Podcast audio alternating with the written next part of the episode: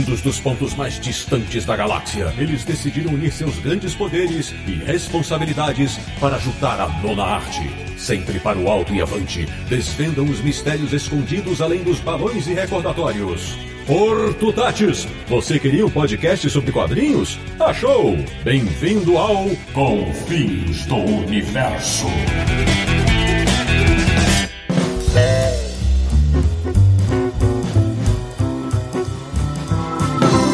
Bem-vindo! Está começando mais uma edição de Confins Universo, o podcast sobre quadrinhos que mais adora uma resenha, que é o podcast do Universo HQ, o site que tem o maior acervo de reviews do Brasil, quiçá do mundo. São quase 8 mil se não passamos, hein, Samir? www.universohq.com E o programa de hoje vai discutir o papel da crítica. Eu sou o Sidney Guzman, falo de São Paulo e para falar de quadrinhos sempre vou defender pesquisa e análise em vez de eu acho. De Petrópolis, no Rio de Janeiro, um cara que tem convicção de que quadrinhos merecem ser analisados com a mesma seriedade do que qualquer outra forma de arte. Samir Naliato. E eu quero ver a nota que os ouvintes darão pro Confins do Universo. Começando o nosso esquadrão de convidados, que hoje o time moçada. Vamos lá. De João Pessoa na Paraíba. Não, não é a Juliette. É.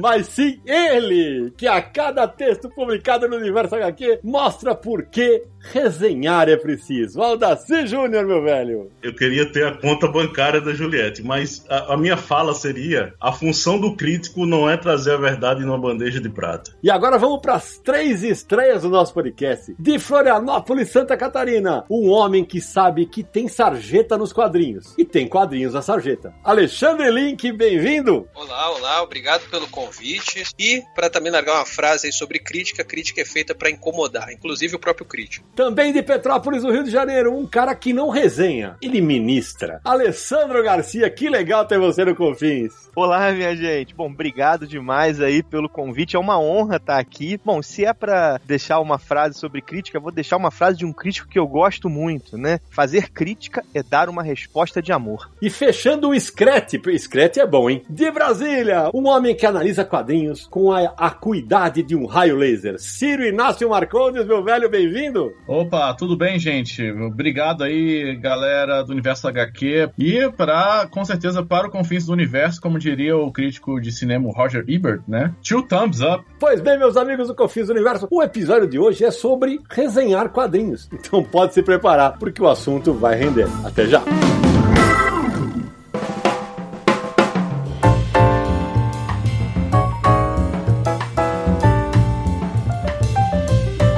Começando mais um Confis Universo Samir Naliato, recadinhos iniciais da nossa campanha no Catarse. Sidão, Sidão, nossa campanha no Catarse, a gente lembra todo episódio, então nesse com certeza também vamos falar. É catarse.me barra Universo HQ. Se você é um ouvinte aí, longa data do Confis Universo, já sabe do que se trata. Se está chegando agora, é uma campanha de financiamento coletivo do modo recorrente, ou seja, um apoio mensal, funciona de maneira mensal, aqui com o nosso trabalho, com o nosso projeto, nosso podcast, nosso site, e nos ajuda a manter todos esses trabalhos cobrindo os custos que eles geram, né? Então, ó, catarse.me barra Universo HQ, você vai ver todos os detalhes da campanha, as descrições, os planos disponíveis, as recompensas programadas para cada plano, e aí você pode escolher lá o que você quiser apoiar, tem os valores pré-definidos, mas se você quiser botar um valor diferente também você pode, tem essa liberdade, e aí você vai concorrer a sorteio mensal, você vai poder ter o nome citado no Confins do Universo, tem grupo no Telegram, então tem muitas novidades aí para você se tornar um confinalta com a gente. E Sidão, como a gente faz todo episódio, citar aqui o nome de 10 apoiadores como um agradecimento, né? Serve como agradecimento geral, mas a gente cita o nome de 10 especificamente, que representam todos os mais de 500 apoiadores. Então, nosso muito obrigado, Bruno Peixoto Dias, Christian dos Santos, André Eduardo Rosa, Daniel Tonelli, Cláudio Jurisca, Paulo Vinícius dos Santos, Marcelo Rodrigues, Fábio Alexandre, Luiz Gabriel Ramos da Silva e William Ramos Marques. Muito obrigado a todos eles, sabe? Mas tem mais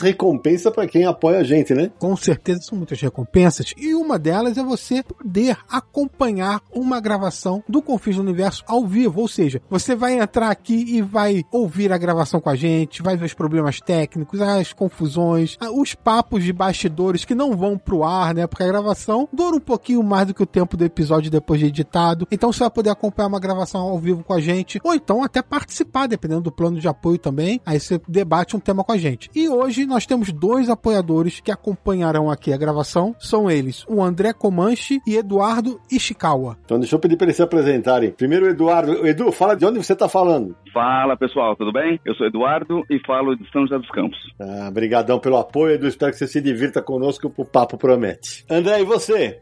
Fala pessoal, salve salve, eu sou o André Comanche, falo de Aracaju, vai ser uma satisfação imensa ouvir a aula desses professores que me inspiram também no meu trabalho no YouTube, enfim, valeu mesmo, é uma honra estar aqui com vocês. Pô, mas faz a propaganda direito, André, no YouTube, no canal... Do conto ao traço, é, eu tenho um canal no YouTube também, me arrisco, tô no início ainda, mas me inspiro muito no Alessandro, no Alexandre, em, em linguagem, conteúdo, forma, tô sempre antenado nesses caras que são muito feras. Vai ser uma aula esse Confins do Universo. Muito legal. E já que o André levantou a bola, deixa eu começar a pedir para os nossos convidados se apresentar. Primeiro o Aldaci, que já é velho de casa, né, Aldaci? Conta, de repente, se o cara chegou agora no Confins do Universo, conta aí é, um pouquinho quem é o Aldaci Júnior. Por que você é o homem resenha do Universo HQ nos últimos anos? Eu sou o Aldaci Júnior, eu sou de João Pessoa, né, da Paraíba. Exerço jornalismo há basicamente 10, 11 anos já mais ou menos a idade que eu tenho do, de ser resenhista do Universo HQ, né? Eu fui convidado no final de 2010 e de lá pra cá eu aprendi muito. Eu tava tentando recordar minhas resenhas e tudo mais. Aí você vê o quanto você evolui, né? E o quanto o Universo HQ, por exemplo, é, é uma universidade, né? Então, basicamente é isso. Eu sou jornalista de profissão e colecionador de quadrinhos por devoção. Legal demais. Alexandre Link, sua vez. Oi, sou Alexandre, é, sou professor universitário já há 14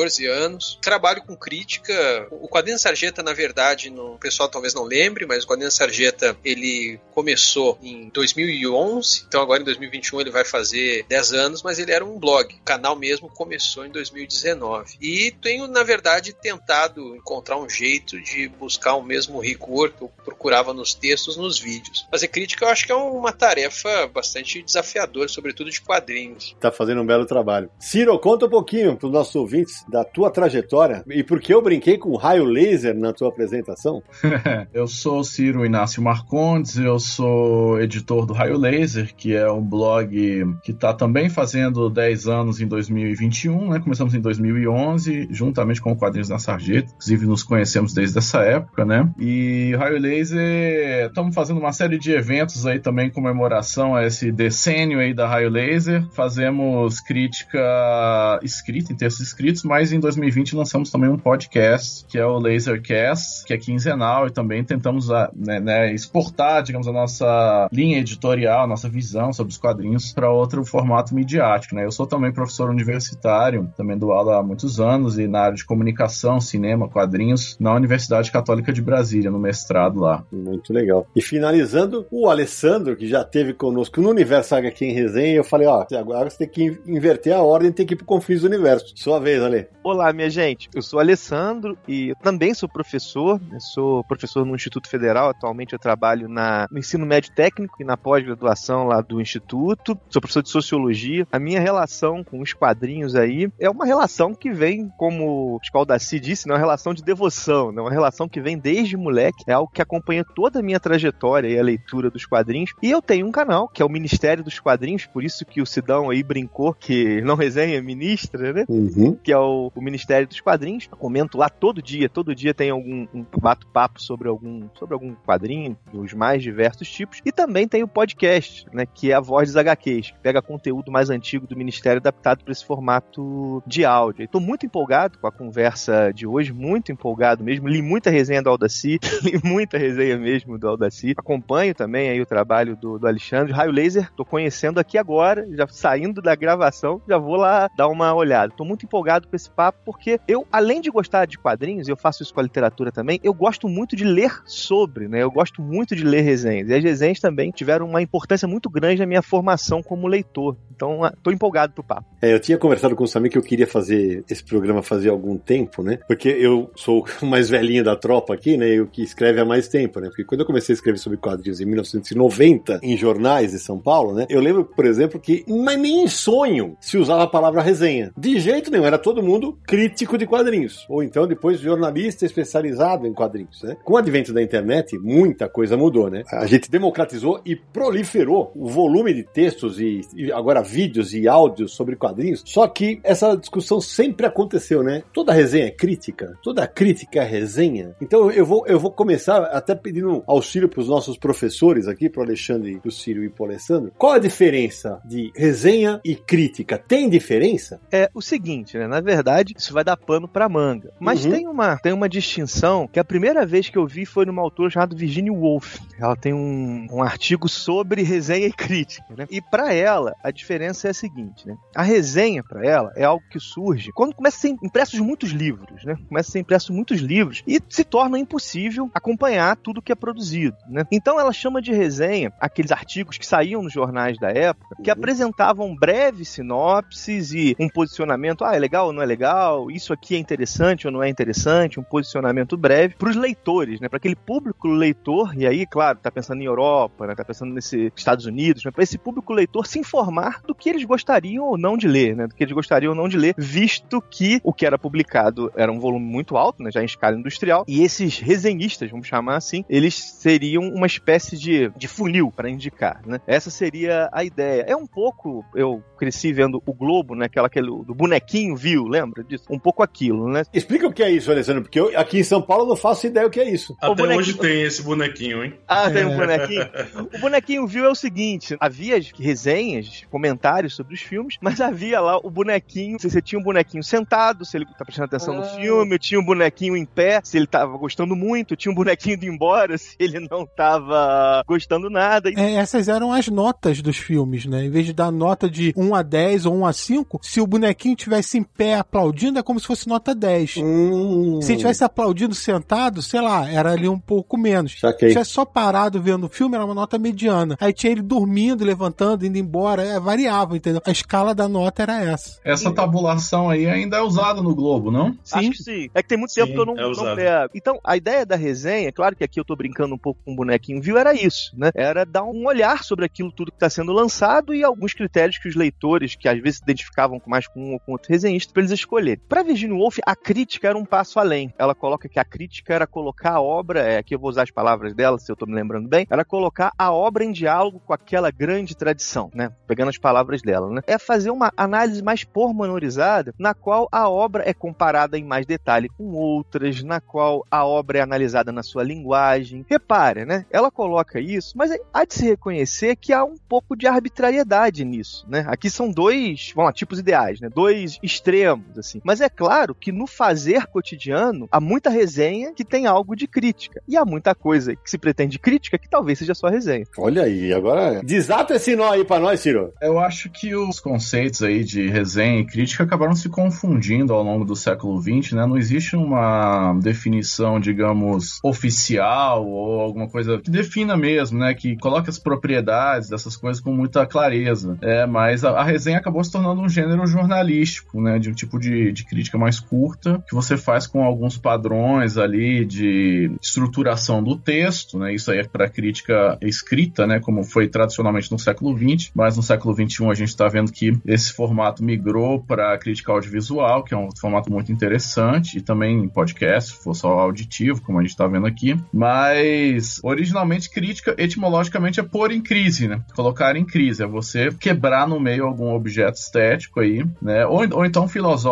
né? Na, tem uma tradição da crítica na filosofia, por exemplo, Kant, né? Popularizou muito né, esse tipo de abordagem, ele criticava a razão pura, né? E tal, ele fez uma revisão do que se considerava como razão, como o ato de julgar, etc. Isso ali entre o século XVIII e século XIX. E isso daí vai desembocar muito na teoria crítica ali também do, dos frankfurtianos no, no início do século XX, primeira metade do século XX, né? Walter Benjamin, Adorno e Krakauer, que estabeleceram um padrão para o que seria fazer uma análise da indústria cultural, né? Que eu acho que é o que nos interessa aqui. É como refletir sobre os fenômenos da cultura pop, sobre Uhum. os fenômenos da indústria cultural e tal. Na época eles fizeram uma visão muito ambígua, né? Alguns mais ferrenhos, como o Adorno, outros mais relativizando, como o Benjamin e tal. Mas isso daí seria considerado uma crítica mais acadêmica, né? Assim, ou seja, é isso que o Alessandro falou como um, um sentido mais avançado, digamos assim, ou então mais sofisticado de crítica, que procura abordar culturalmente, historicamente, esteticamente, várias influências dentro de um objeto estético. E eu acho que, então, tem muitas maneiras de se fazer a leitura do que é a crítica, e a resenha, eu acho que ela se, ela se restringiu mais a um gênero da redação jornalística, né? Tanto que a gente aprende resenha, resumo, descrição, etc., nas aulas de redação na escola, como um gênero com partes fixas, né? Com, digamos, uma estruturação mais bem delimitada, né? Eu acho que. Vamos polemizar, né? Até para dar uma esquentada aqui no papo. Bora?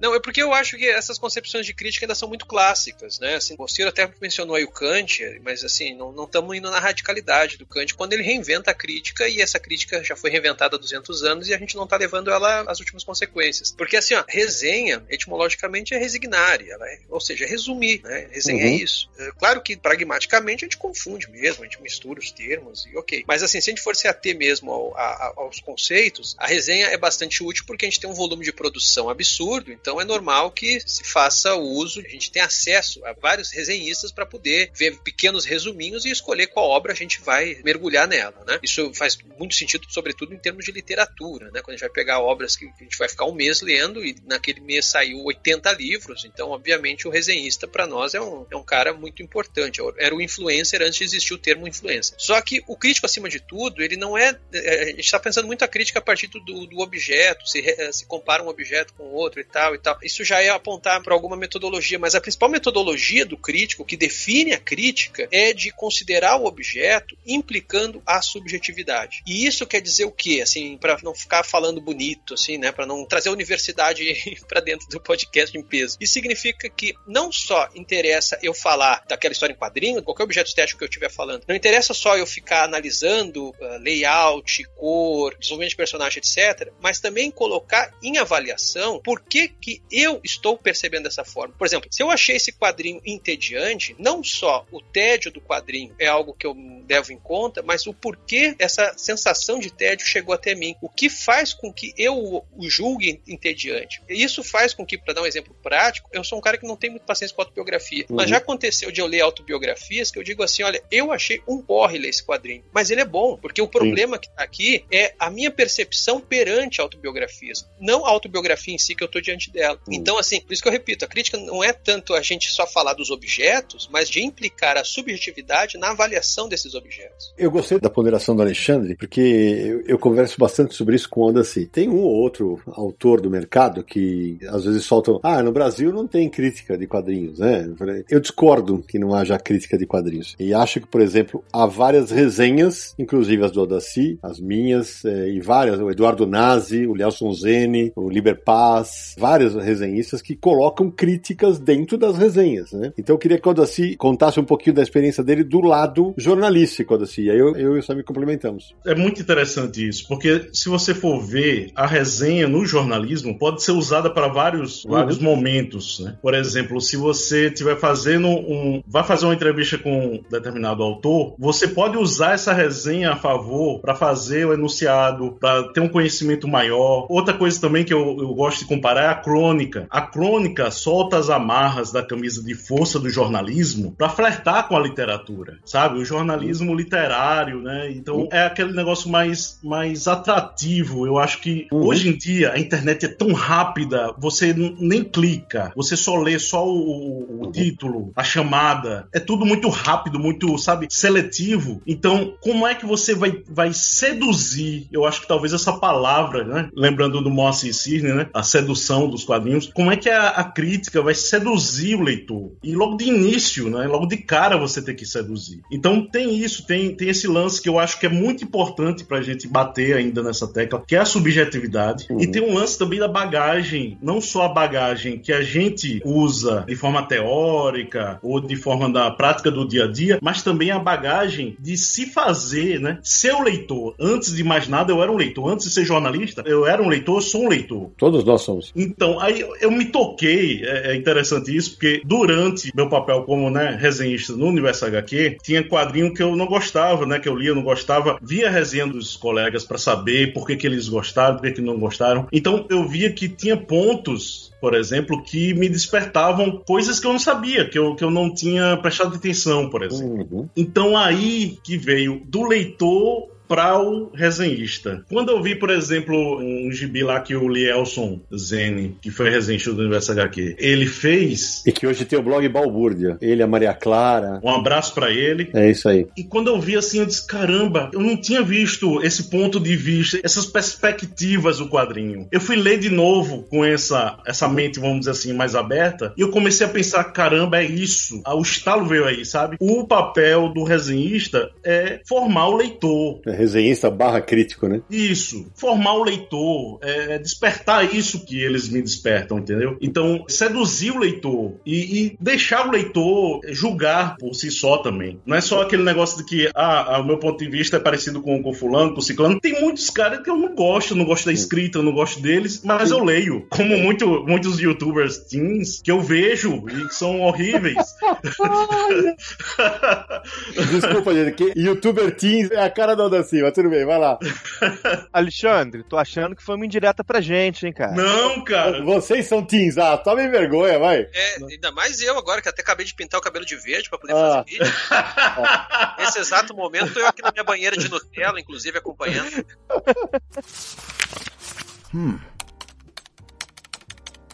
Uma coisa que o Alexandre falou, que eu sempre falo isso nas minhas, entre aspas, tribunas, né, nos meus perfis e tal. O Alexandre falou de outra maneira, mas assim, eu sempre digo que cada leitura vai bater na pessoa que tá lendo de uma maneira diferente. Eu posso adorar, o Alexandre e o Alessandro podem odiar, o Círio pode endeusar, o Samir pode achar mais ou menos, porque vai muito da carga cultural de cada um e do que aquele quadrinho significou pra pessoa. Então, no momento em que você escreve, você faz um áudio, você grava um vídeo analisando essa obra, o Link foi muito feliz é, ao dizer isso. Se você expuser o que te desagradou, beleza, você tá fazendo o teu papel. Você tá fazendo o teu papel. Isso aqui a- a- acontece por causa disso. Eu não gostei porque a narrativa é lenta, porque o cara enche a página de textos, ele repete a relação texto-imagem, então a imagem repete a mesma coisa que o desenho tá mostrando. Você pode analisar um monte de coisa ali e mostrar por que aquilo te desagrada. E aí eu vou jogar pro Samir eh, justamente falando disso. O Universo HQ, a gente sempre tem uma preocupação de todos os textos serem jornalísticos. Então, até nas resenhas, tá? é muito raro, mas é muito raro entrar uma primeira pessoa, por exemplo, no texto. E o Lielson mesmo, o Lielson Zeni já mencionado aqui, ele falou, pô, foi uma escola pra mim, mas quando eu saí, fui fazer o balbúrdia, eu queria falar eu, eu queria dar a minha opinião, era outra linguagem, que também é extremamente válida. E aí, né, Samir, a gente consegue unir o melhor dos mundos a partir desse podcast e agora do Aniversário aqui em resenha no YouTube, em que a gente fala sem o rigor jornalístico, né? A gente conta pros nossos ouvintes barra espectadores de como cada obra toca na gente, né? Sim, eu acho que crítica é um assunto fascinante, porque, como você disse, obras batem de maneira diferente para leitores diferentes. E isso acontece também com os críticos, com quem vai resenhar, com quem vai criticar. E, assim, as pessoas podem achar o que quiserem. Ah, eu adorei o filme, o filme me emocionou, me fez rir e tal, ou o quadrinho me emocionou e me fez rir. Mas, quando você vai fazer uma crítica, você tem que ir além disso, né? Não é só analisar essa primeira camada mais superficial, vamos dizer assim. Tanto que existe o termo guilt pleasure. Mas o que é o guilt pleasure? é uma coisa que você gosta, mas você sabe que aquilo ali não foi bem feito assim, sabe? Tem uns problemas nele. Mas você gostou, se divertiu e tal. E a gente tá falando, claro, de quadrinhos, mas isso, pô, tem crítica pra cinema, pra livro, pra pintura, pra escultura, pra música, pra videogame, pra qualquer coisa. Então, quando você tá fazendo uma crítica, e pra esses diferentes meios, você tem que ter conhecimentos diferentes. Então, por exemplo, você vai fazer uma crítica de um filme, você pode pegar a camada mais superficial, que é a história. O que, que a história te passou? E o que a história vai te passar? Vai te passar no filme, no livro ou no quadrinho. Mas aí começa as características de cada mídia. Então, no cinema você vai ter a fotografia, vai ter o som, a música e tal. Nos quadrinhos, você vai ter o desenhista, você vai ter como o autor usa a virada de página. As características da linguagem, né? Cor, a voz do personagem, eita, dá pra você fazer um monte de coisa. Exatamente. E aí você vai além. Você pode também incluir na sua crítica a qualidade da edição, não da história, da edição, a qualidade da impressão, qualidade, enfim. Você faz uma análise geral do produto, vamos dizer assim, né? Então eu acho que é um tema fascinante porque e, e, ultimamente tem tido muito embate entre crítica e leitor, ou crítica e espectador, né? Às vezes desperta ódios, às vezes desperta paixões. É, então eu acho que é uma, uma relação muito curiosa. E você pode fazer uma crítica de 130 caracteres no Twitter ou escrever um livro de 80 páginas analisando profundamente a obra. Claro que um vai ser mais profundo que o outro, mas Alessandro, tem uma coisa que o Aldaci falou que é a crítica, o texto, o vídeo, o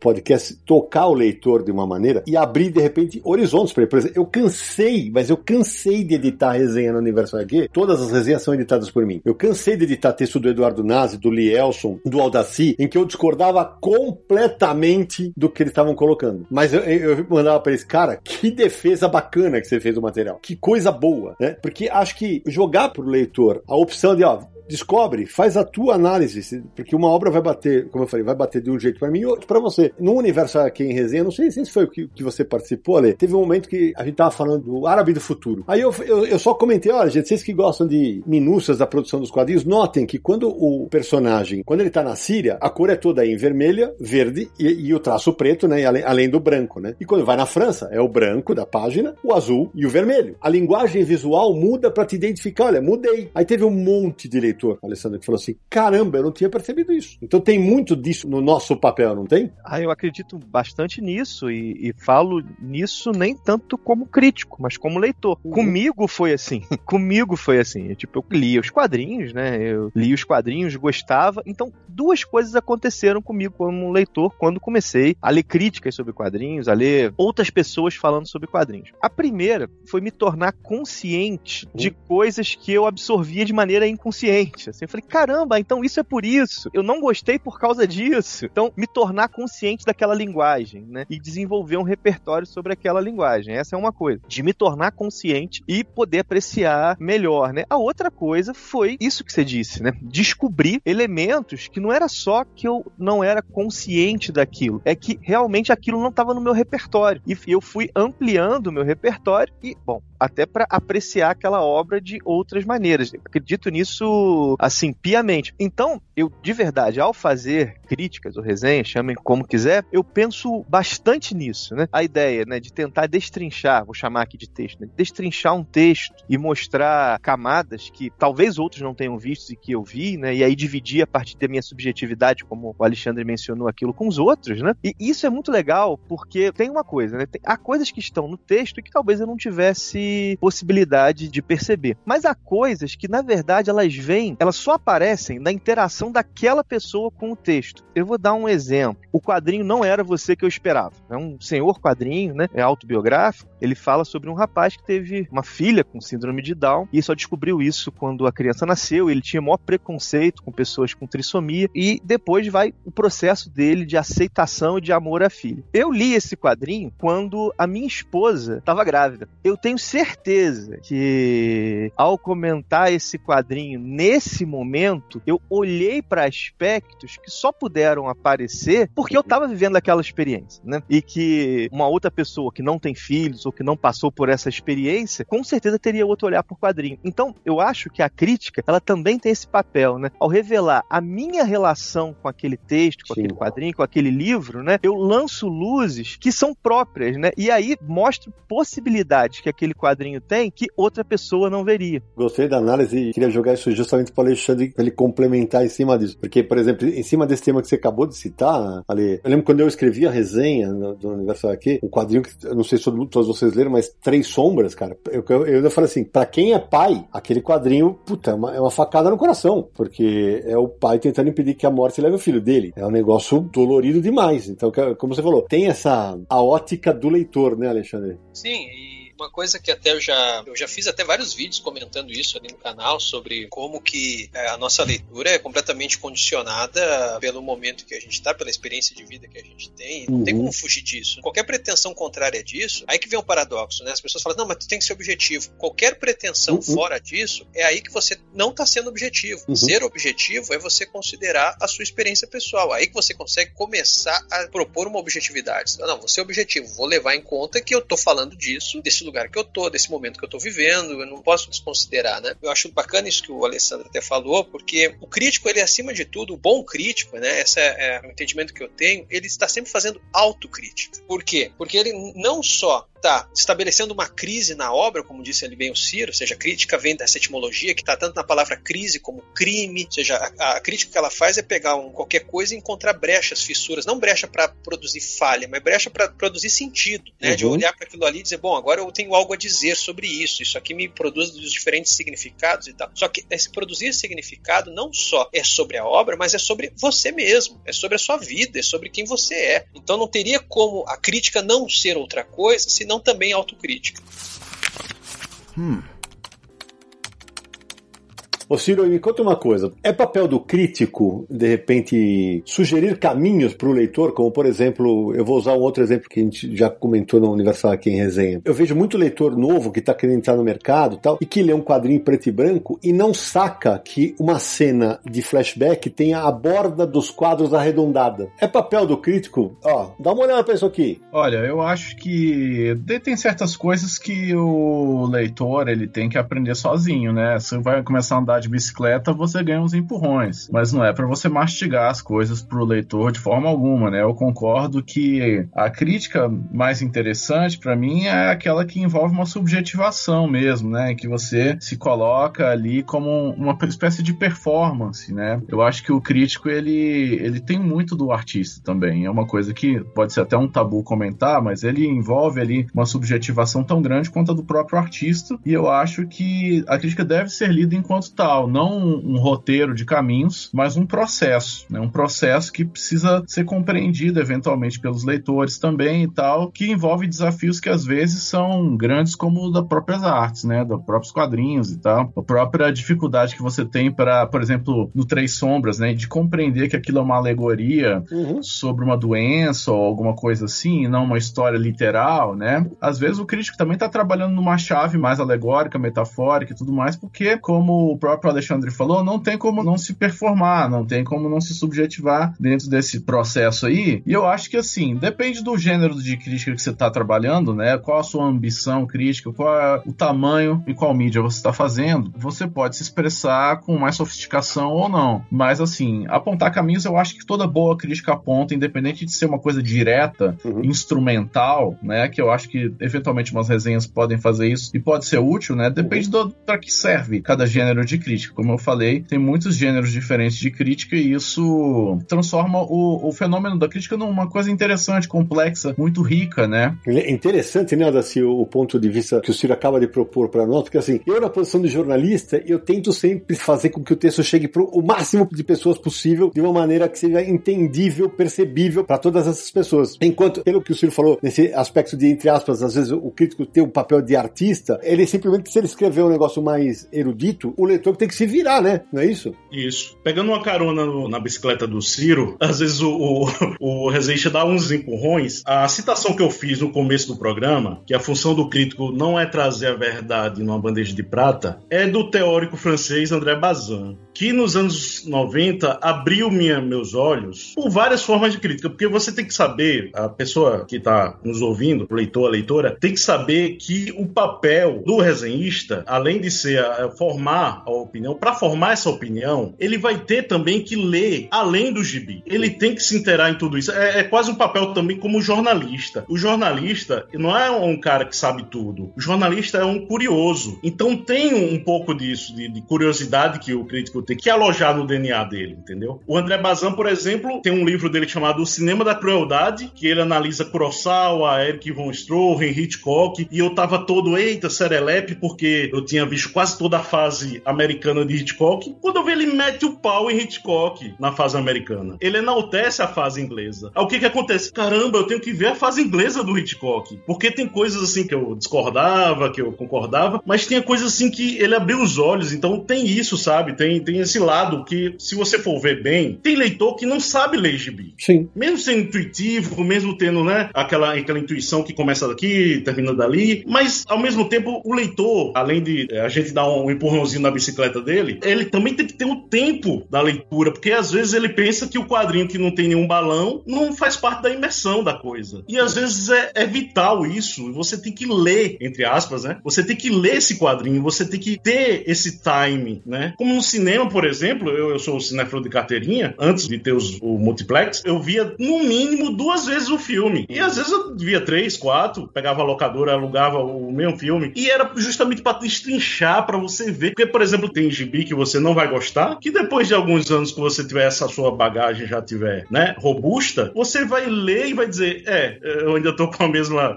a mesma impressão, e às vezes não. Às vezes você pega e diz, não, agora eu tô sabendo por que, que ele quis fazer isso. Porque é outra coisa.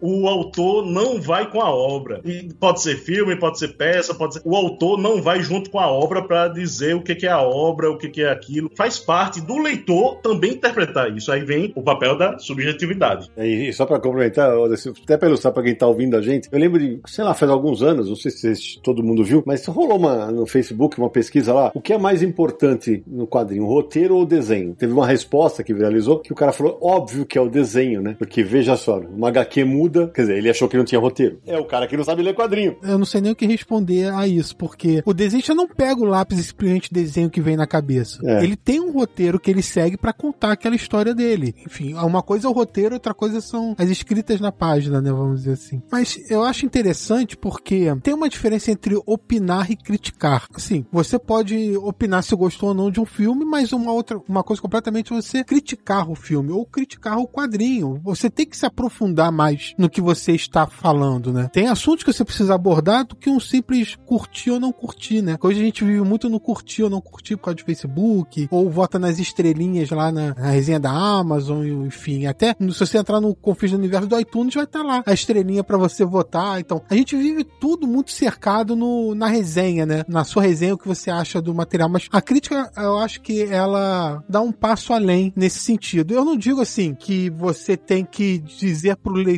ah, leia esse quadrinho ou não leia esse quadrinho. Ah, isso é muito ruim. Não leia isso. Eu, particularmente, nunca fiz isso. Eu acho que eu vou dar a minha opinião, fazer a análise do que eu achei, mas até por causa da parte da subjetividade, que um quadrinho que para mim pode ser ruim, para outra pessoa pode não ser, né? Por diferentes questões. Então, assim, e mesmo se a pessoa achar ruim, leia. Você vai ver problemas que vão ampliar o seu conhecimento da mídia, né? Um problema, Sami, eu acho que um dos problemas, né, é justamente a nota. Às vezes a pessoa abre a resenha, você tem um trabalho é danado, desgraçado, Pula pra é, você dá suor e sangue na resenha, inclusive para explicar o porquê daquela nota final. E quando vê a pessoa só vai ver a nota e diz: caramba, tu só deu dois balões. A nota é um negócio que gera muita discussão. Já aconteceu no universo HQ, já. Ih, toda hora. Eu acho isso uma pena, assim, falando como o leitor da crítica, né? Porque normalmente acontece muito hoje em dia, a pessoa vai para ter a sua opinião validada. Ah, eu gostei desse quadrinho, vou ver o que fulano achou. Aí vai ler a crítica e pula pra nota. Puta, mas a nota dele foi baixa, eu gostei, por quê? Entendeu? E procuro mais uma validação do que uma análise, muitas vezes. Mas eu acho que é uma pena a pessoa perder isso porque, cara, uma crítica, eu não diria que a crítica tem que ensinar algo, mas eu acho que uma crítica boa, ela vai de alguma maneira trazer algum conhecimento ou ampliar algum horizonte para a pessoa que está lendo essa crítica. Então, se ela pula direto para nota, é um desperdício também da parte dela de poder ampliar esse horizonte até para futuras leituras, enfim. Eu acho uma pena isso. Não, e isso acho que deveria valer para autor, mas tem autor que não adianta. Ele acha que toda resenha, toda crítica tem que ser igualzinho que a mãe e a avó dele falam. Então aí sinto muito, não tem jeito. Ih, mas aí você vai entrar numa seara que já é um outro campo que é, é bem espinhoso também. É bem complicado. E eu queria jogar uma bola pro Alexandre, porque é o seguinte, Alexandre, eu gosto muito do, de alguns vídeos que você faz no teu canal, inclusive faz umas duas semanas indiquei um deles, mesmo que eu não concorde com tudo que você falou, que é como analisar uma HQ. Eu indiquei pro menino, falou, oh, queria, é, como é que eu faço pra... Eu falei, oh, tem um vídeo do Alexandre que é bem bacana. De vez em quando você tasca umas polêmicas lá, como quadrinhos não são uma arte sequencial. Esses vídeos geram algum tipo de polêmica para você? Não, geram polêmica, claro, mas não é pela polêmica barata, né? Claro.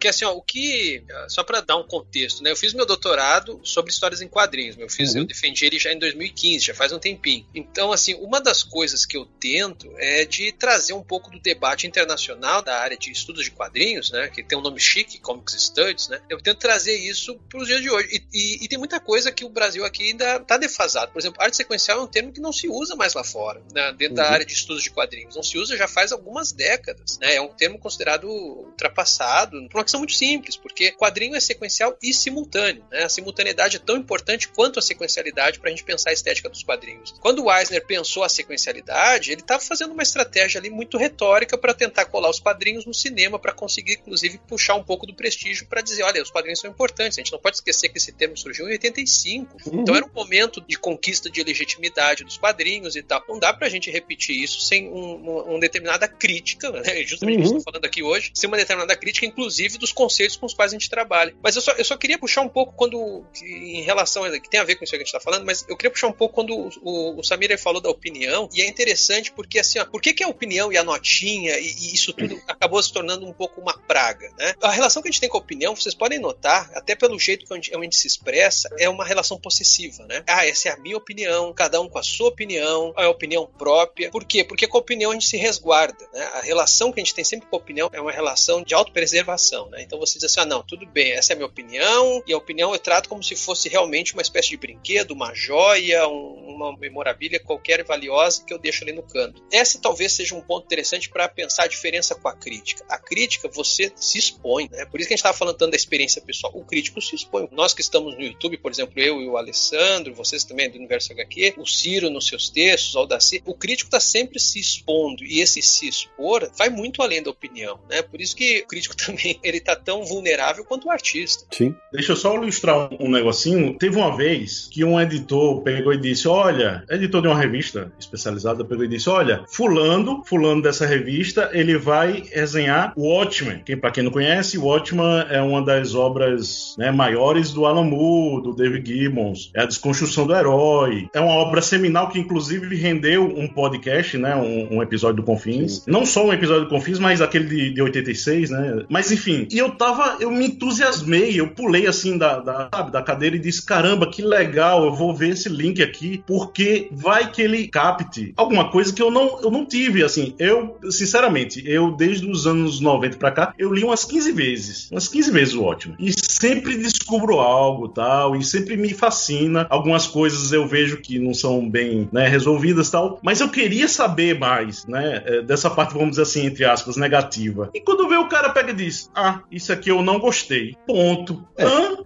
O quê? Sabe, aquele negócio de adjetivar, olha, é lindo. O que, que é lindo para você? O que que, sabe? E às vezes o, o grotesco é, é, muito bonito para mim, é belo para mim, uhum. e quando eu vejo o, o que é lindo para você não é lindo para mim, por exemplo. Uhum. Sabe? Então, às vezes tem isso, que você pega e vai com aquela expectativa até pra crítica, e quando você vê, diz, caramba, eu pensava que eu ia descobrir alguma coisa mais não. ótima. E olha assim, tem outro lado nessa história, que é, por exemplo, o Alexandre foi muito feliz quando ele falou assim, qualquer resenha, qualquer crítica, crítica, o autor está se expondo. Então é muito comum, já, gente, em 21 anos de universo HQ, vocês não têm noção quantas vezes isso aconteceu. Por exemplo, se você sai uma, uma nota bacana tal, os caras ficam felizes tal. Agora, por exemplo, eu vou usar uma resenha do Aldaci, não vou citar quem era a autora. O Aldaci fez uma resenha de um material ele não gostou e ele apontou porque ele não gostou. Aí a resenha sai assinada. Assim, ah, olha o que o universo HQ escreveu, sacou?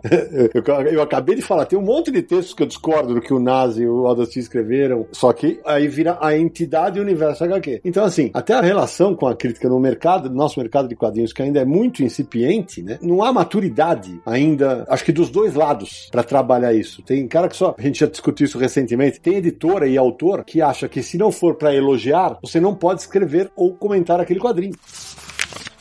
Hum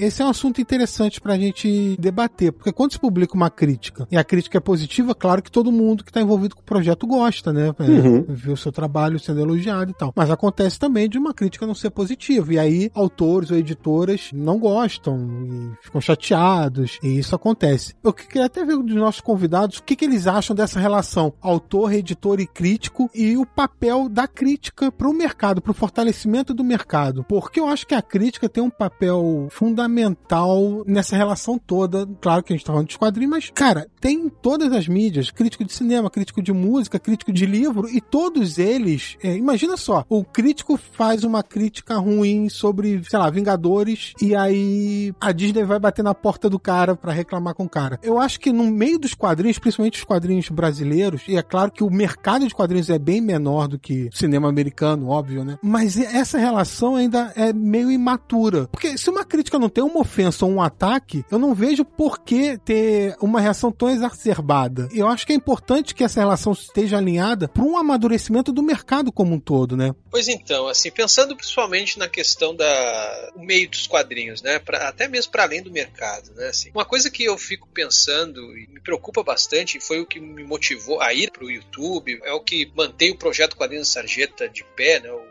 a gente tem um tripé assim, muito firme na minha cabeça, né? Um canal de crítica, curadoria e divulgação científica. E uma coisa que me deixa muito perplexo é que assim, a gente tem uma disputa sobre quem é o leitor de quadrinhos, né? Uma disputa na formação desse leitor. Então, eu acho muito preocupante quando a gente tem essa tendência um tanto generalizada de achar que o leitor de quadrinhos e de habitual leitor de quadrinhos é ser esse cara que é tão somente um colecionista um tanto abobado, sabe? Sabe? Assim, que só gosta de comprar livros que formam uma determinada desenho na lombada e isso acaba produzindo todo um conteúdo que é aqueles assim que são os clichês do YouTube, né? Que é o unboxing, que é o que eu comprei no mês, que é isso não pode faltar na sua coleção, que é, é a frase mais clichê do mundo, que são os vídeos de promoção entrando na meia-noite para ser os vídeos da promoção da Amazon, não sei o quê. E aí eu fico pensando assim, caramba, olha que loucura, né? A gente pega, por exemplo, nos anos 50, quando teve as campanhas anti-quadrinhos, diziam que os quadrinhos eram medíocres porque eles não tinham crítica. Isso era um dos principais argumentos para atacarem os quadrinhos. Olha só, é uma arte tão pobre, tão merda, porque ela não tem crítica, ninguém consegue ver nada de rico em cima dela. Aí agora você vê os colecionadores de fato, né, ou os produtores de conteúdo a partir dos quadrinhos, muitas vezes reproduzindo esse comportamento, ou seja, de não ter nada a dizer a respeito simplesmente porque tem uma fúria consumista e, não desenvolve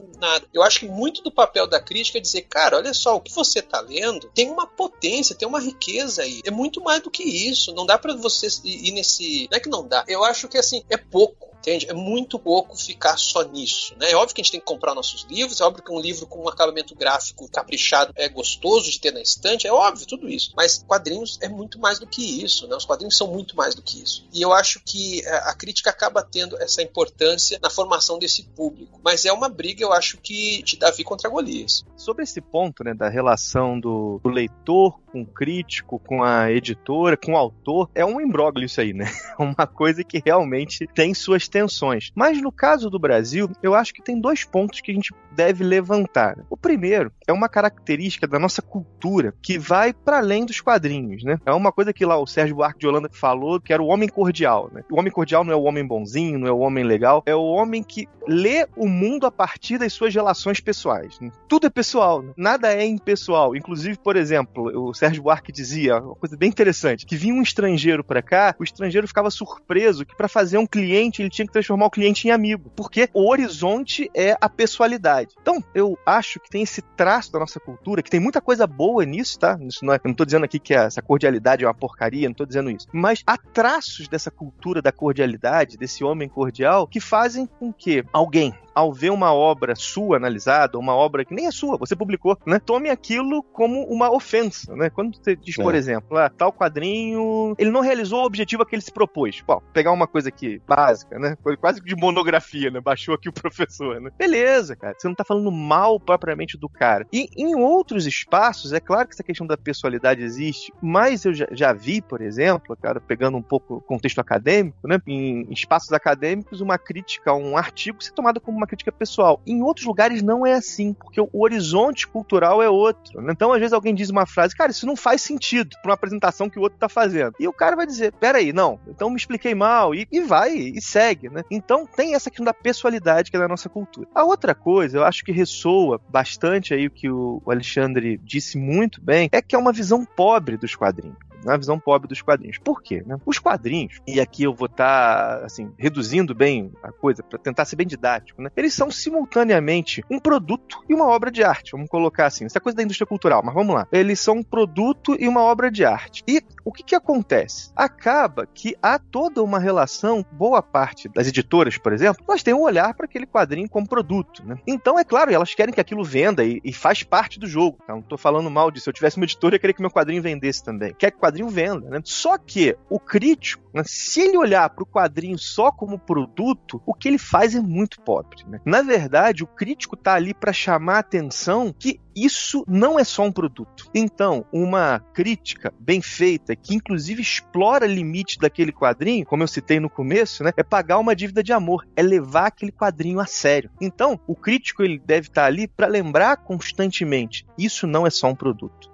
Inclusive, é um gesto de amor quando tu fala mal. Porque uhum. tu, perdeu, tu, perdeu, tempo de vida, tu parou. Exatamente. Tu pagou, tu pagou, sei lá, quantas horas do teu dia que tu podia estar com a tua filha, que tu podia estar lendo outra uhum. coisa, que tu podia estar curtindo férias, podia estar trabalhando em coisas que realmente dão dinheiro, e tu leu aquilo e falou assim: olha só, eu vou falar de um troço agora, desse material que eu li e tal, que eu achei uma grande porcaria, mas olha só, eu vou me dedicar para dizer porque é uma porcaria. Isso. Eu vou me debruçar, eu vou me pormenorizar nisso. Então, isso é um gesto de amor. Só, só quem ama de verdade se dá o trabalho de ir nas minúcias dos problemas. Né? Mesmo quando tu desce a lenha, ainda é um gesto de amor. E eu vou falar já já, a gente vai falar já já disso aí, Alexandre, mas é o seguinte: muitas vezes as críticas, inclusive as que falam mal, o resenhista, o, o crítico, ele comprou o quadrinho. Ele gastou o dinheiro dele. Ele não recebeu do editor. Às vezes recebe e tal, mas muitas vezes ele compra e o autor barra editora acha que você não pode criticar. Eu acho que tem uma questão aí, gente, que é importante a gente ver a mudança na configuração dos processos de recepção dessas obras do século XX para o século XXI, né? Porque no século XX você tinha umas categorias mais institucionalizadas, o jornalista, o jornal, o grande jornal, o crítico que era um profissional do grande jornal, as editoras eram bem à parte, a, a comunicação entre público, a recepção, a emissão da mensagem, a recepção, vamos dizer assim, e os meios e tal, ela era mais estanque, né? Então você tinha, digamos, uma cultura de especialistas que era funcionava de maneira, digamos, mais ordenada, né? A partir do momento em que no século 21 a gente entra na cultura da internet, das redes sociais e vivemos uma cultura mais participativa, em que o receptor ele tem uma influência muito grande sobre o que está sendo produzido, né? Então o público opina, bota lá no Rotten Tomatoes a sua nota, xinga muito no Twitter, faz o que quer, isso influencia editores, influencia críticos, influencia autores numa relação mais horizontal, né? E isso mudou completamente a maneira como os críticos reagem a esse público, como o público reage aos críticos e os próprios editores também têm um contato diretamente, um marketing de conteúdo ali que você está o tempo inteiro lidando diretamente com o seu público, né? Isso muda muito as próprias ações, os processos mesmo que ocorrem entre essas instâncias. Então, por exemplo,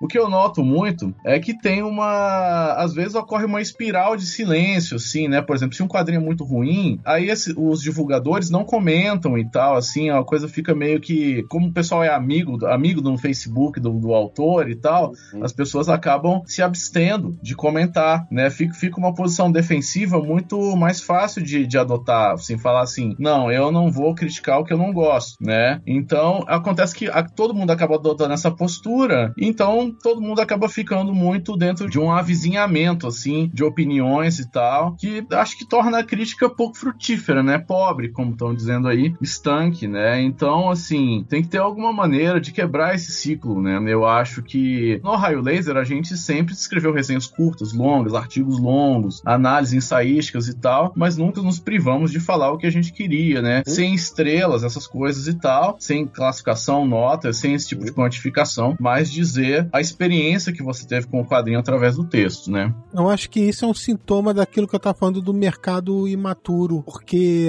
é, como é um mercado menor, essa relação acontece, por exemplo, o Sidney falou que assim, ah, eu comprei o quadrinho, eu não posso criticar, mas também tem editora que acha que porque mandou o quadrinho, você não pode falar mal do quadrinho, ou o autor mandou, você não pode fazer uma crítica apontando aspectos negativos dela. E isso vira um mercado de camaradagem, vira um mercado de que, ah não, poxa, se esse quadrinho aqui não é tão bom, então deixa de lado, vamos esquecer dele um pouquinho.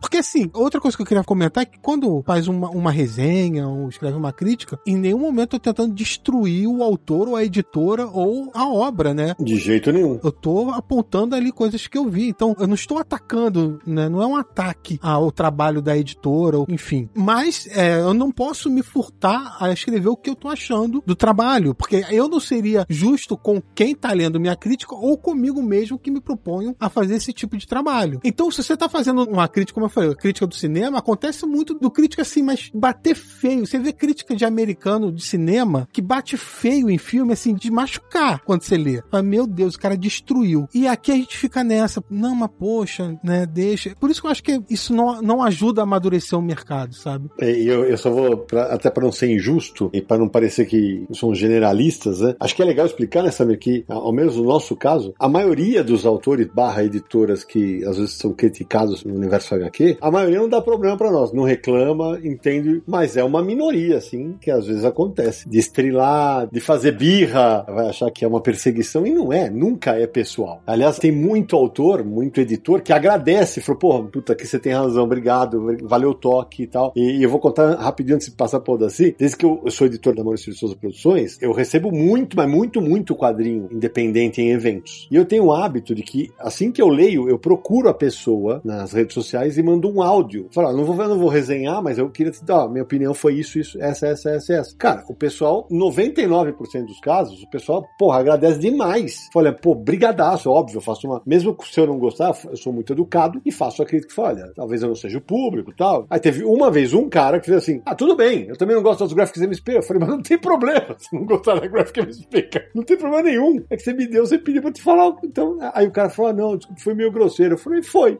E aí, vida que segue. Né? Teve uma vez também que me mandaram um quadrinho, e aí eu li e eu falei, foi igual nesse mesmo espírito, assim, eu não cheguei a escrever sobre ele, porque na época eu tava sem tempo, e aí eu disse, olha, cara, eu não vou escrever. Foi a época que eu tinha abandonado o blog. E aí eu disse, mas vou te mandar um áudio, que eu mandei o áudio, aí ele respondeu assim, ah, tudo bem você não gostar, o Sidão gostou. Olha Não, mas já aconteceu de coisas mais sérias. O Aldaci tem um caso, por exemplo, né, Aldaci? Tem um outro que eu acho interessante que, é, vez por outra, eu sou abordado, né, na, nas redes sociais, no, no, no chats e tal. E aí quando eu, ah, Aldaci, eu gosto muito das suas resenhas, me manda teu endereço que eu vou te mandar o trabalho, é meu, meu mais recente trabalho e tal. Aí diz, beleza. Aí eu agradeço, né, por me ler e tudo mais. Aí quando vem, vem aquela, né, aí vez por outra, eles falam, ah, é, se você gostar, rola uma resenha no Universo HQ, aí eu pego e respondo, né? Mesmo se eu não gostar, rola uma resenha no Universo HQ. eu acho que se a gente não superar essa coisa do gostei, não gostei, é, né? Assim, é de tipo assim, de, uma, de uma, uma, opinião que beira a leviandade, assim, né? De tipo assim, uh, fulano falou bem ou falou mal, se a gente não superar essa dicotomia, a crítica não vai servir para nada, né? Eu acho que muito do que tá acontecendo atualmente é porque o, antigamente o crítico ele tinha uma formação jornalística e tal, em que, tudo bem, era um pouco instrumental, essa coisa de desconstrução da obra, reconstrução mental a partir de parâmetros específicos e produzir um discurso sobre a obra, né? Que é um pouco, talvez, um pouco formalista e tal, mas era um instrumental que servia muito bem para você educar os críticos, deixar eles bem instrumentalizados para poder depois fazer suas abordagens pessoais, né? Agora, hoje em dia, como a profissão do, jornalista está muito considerada desqualificada, né? As pessoas é, não estão valorizando a profissão jornalista. Eu sou professor na área de comunicação, né? Eu vejo que está tendo pouca entrada no jornalismo e tal. Então, a informação sai cada vez com menos apuração, vira um achismo, e como cada um agora tem estratégias para ter seu próprio meio de comunicação e bombar na internet, irritar na internet muito mais facilmente do que através do caminho das pedras, da crítica que era educada para os jornalistas e tal, eu acho que existe uma confusão muito grande agora sobre quem comunica, quem tem o poder de fala, quem detém a influência, o público, etc., uhum. que acaba enfraquecendo a crítica e, em consequência, a influência da crítica no meio. Né? Isso empobrece editoras, empobrece os artistas e empobrece a crítica como um todo. Né? Perfeito. Ciro tá perfeito na, na abordagem dele. E para ser mais direto, tem uns 50 tons de cinza, né? É, na resenha, na crítica, no texto lá que tá sendo, o objeto está sendo analisado, tem as nuances, tem o, o tal do equilíbrio, né? Que pode ser para pendente para negativo, para mais para positivo. É como o Sami estava falando, falta maturidade às vezes das editoras, dos autores e até dos próprios leitores de absorver tudo isso, porque não é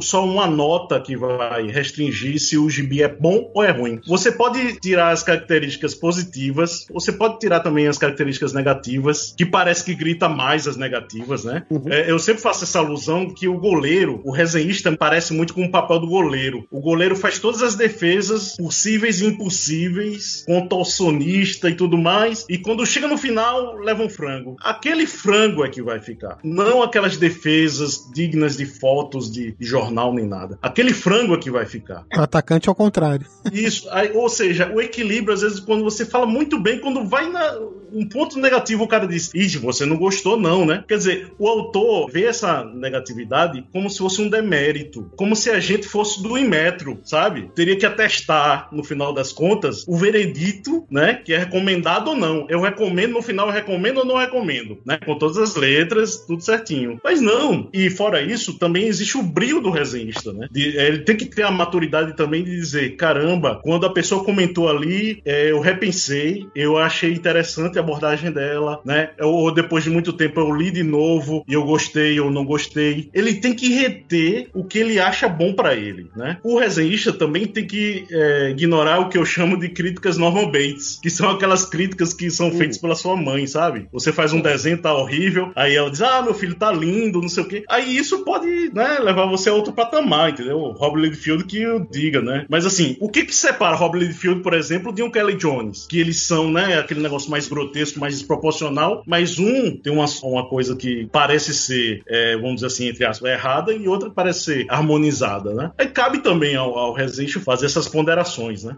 Eu acho importante também que as editoras e autores, eles, mesmo quando tem uma crítica que não é positiva, eles podem tirar coisas positivas. Sim. Então não é porque a crítica é negativa que fica chateado e, sei lá, reclama, joga pro alto e esquece dela. Não, leia a crítica, porque com certeza tem coisas que você vai poder assimilar, trabalhar em cima daquilo e evoluir. E também fazendo um pouquinho do advogado do diabo, editoras e autores também tem que saber discernir. Quando é uma crítica, mesmo que ela seja negativa, é uma crítica que está levantando pontos interessantes, ou quando é uma crítica, sei lá, a pessoa. Porque assim, não, não é. Tem crítica também que é ruim, como tem desista que é ruim. Você tem que saber filtrar aquilo que vai te melhorar e não só pegar o xingamento e deixar pra lá, entendeu? Tem crítico que vai te apontar coisas positivas para você evoluir e tem outros que você vai deixa pra lá realmente.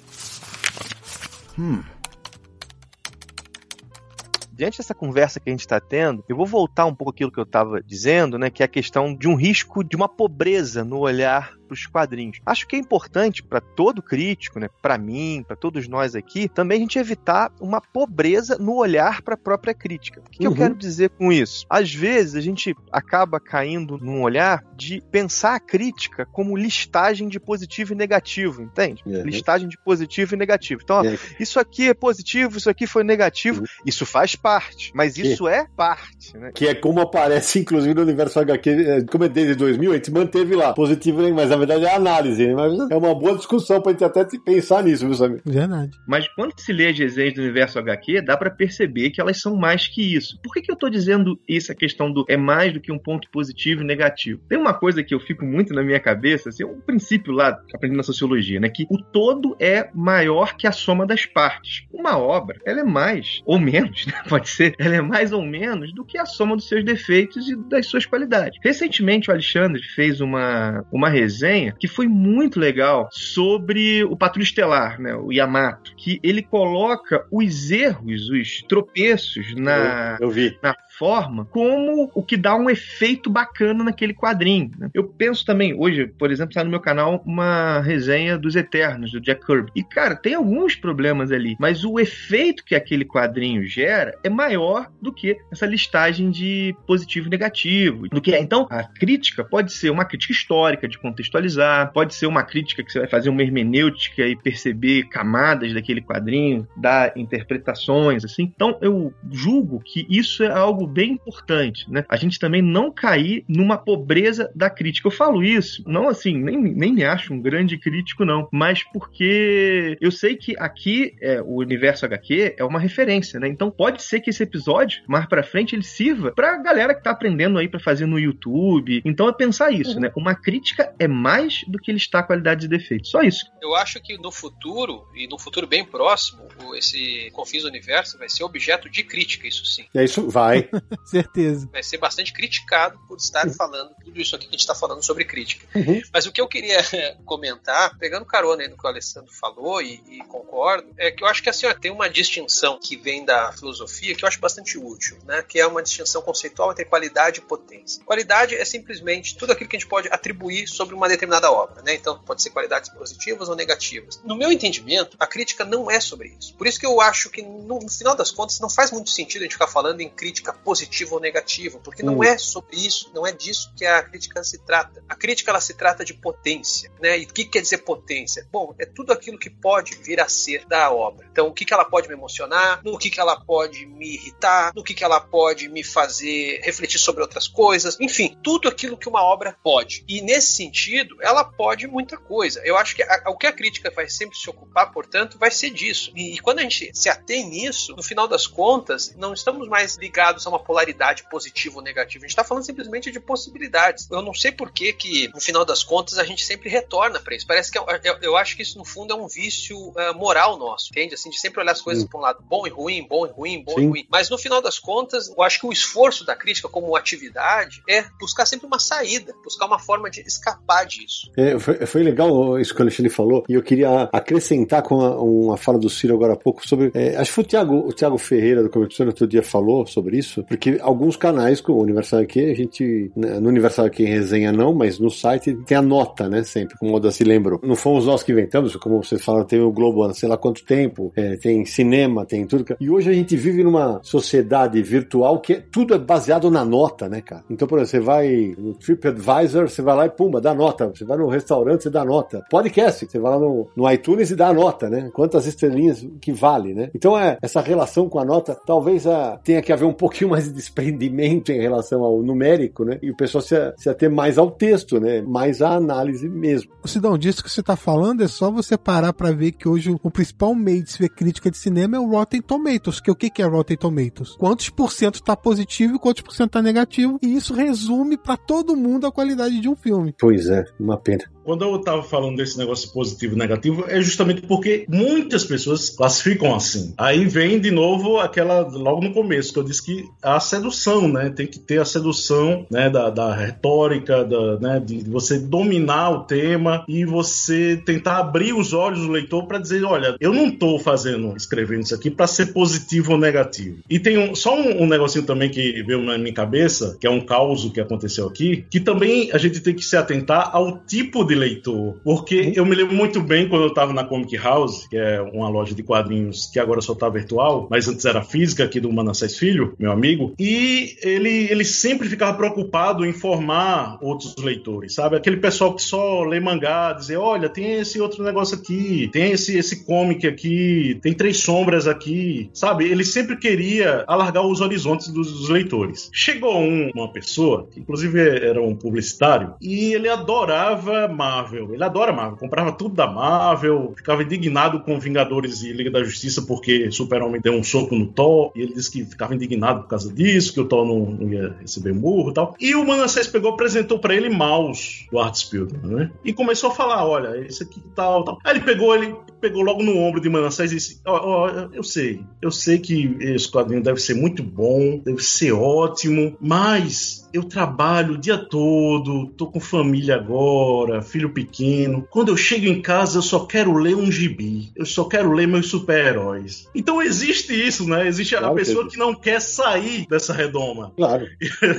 não, sem dúvida existe. E eu queria jogar uma, uma bomba no Vale do Círio, justamente falando disso. Como a gente falou no Brasil, eh, nós todos que estamos nesse podcast, é, a gente fala de quadrinho porque a gente é doido, né? Porque a gente ama quadrinho. Porque eu nunca minto, em jornais eu, eu recebi para escrever sobre quadrinhos. Desde que o Universal aqui existe, eu nunca escrevi ganhando nada. Porque é exatamente isso. A crítica não é. Não existe uma profissionalização da crítica no Brasil. Né? A França, por exemplo, que é um mercado bizarro de espetacular, né? Eles têm uma associação dos críticos de quadrinhos lá. Então, Ciro, como pode haver profissionalização na crítica no Brasil se o pessoal não é pago para isso? É, uma questão complexa, né, Sidão? Porque isso envolve um descrédito do jornalismo como um todo, uma crise na profissão jornalista como um todo, né? Que hoje em dia não é só o crítico que não recebe, o jornalista em geral, de todas as áreas de jornalismo, ganha muito pouco, né? Uma profissão que está em crise uhum. no momento em que nós mais precisávamos do jornalista, é. né? No momento em que a apuração da informação, a informação confiável, deveria ser mais importante do que tudo, porque nós estamos invadidos por um verdadeiro tsunami de fake news e de informações falsas que são propagadas por pessoas mal intencionadas, né? E que tá cheia no mundo aí. E além do mais, eu acho que se a gente não recompor um discurso que estrutura algumas instituições, eu sei que às vezes um discurso mais, digamos, pós-moderno, assim, quer derreter as instituições todas e tal, mas também para construir o que no lugar, né? Assim, se a gente não tem uns parâmetros para o que, que é um bom jornalismo, o que, que é um bom direito,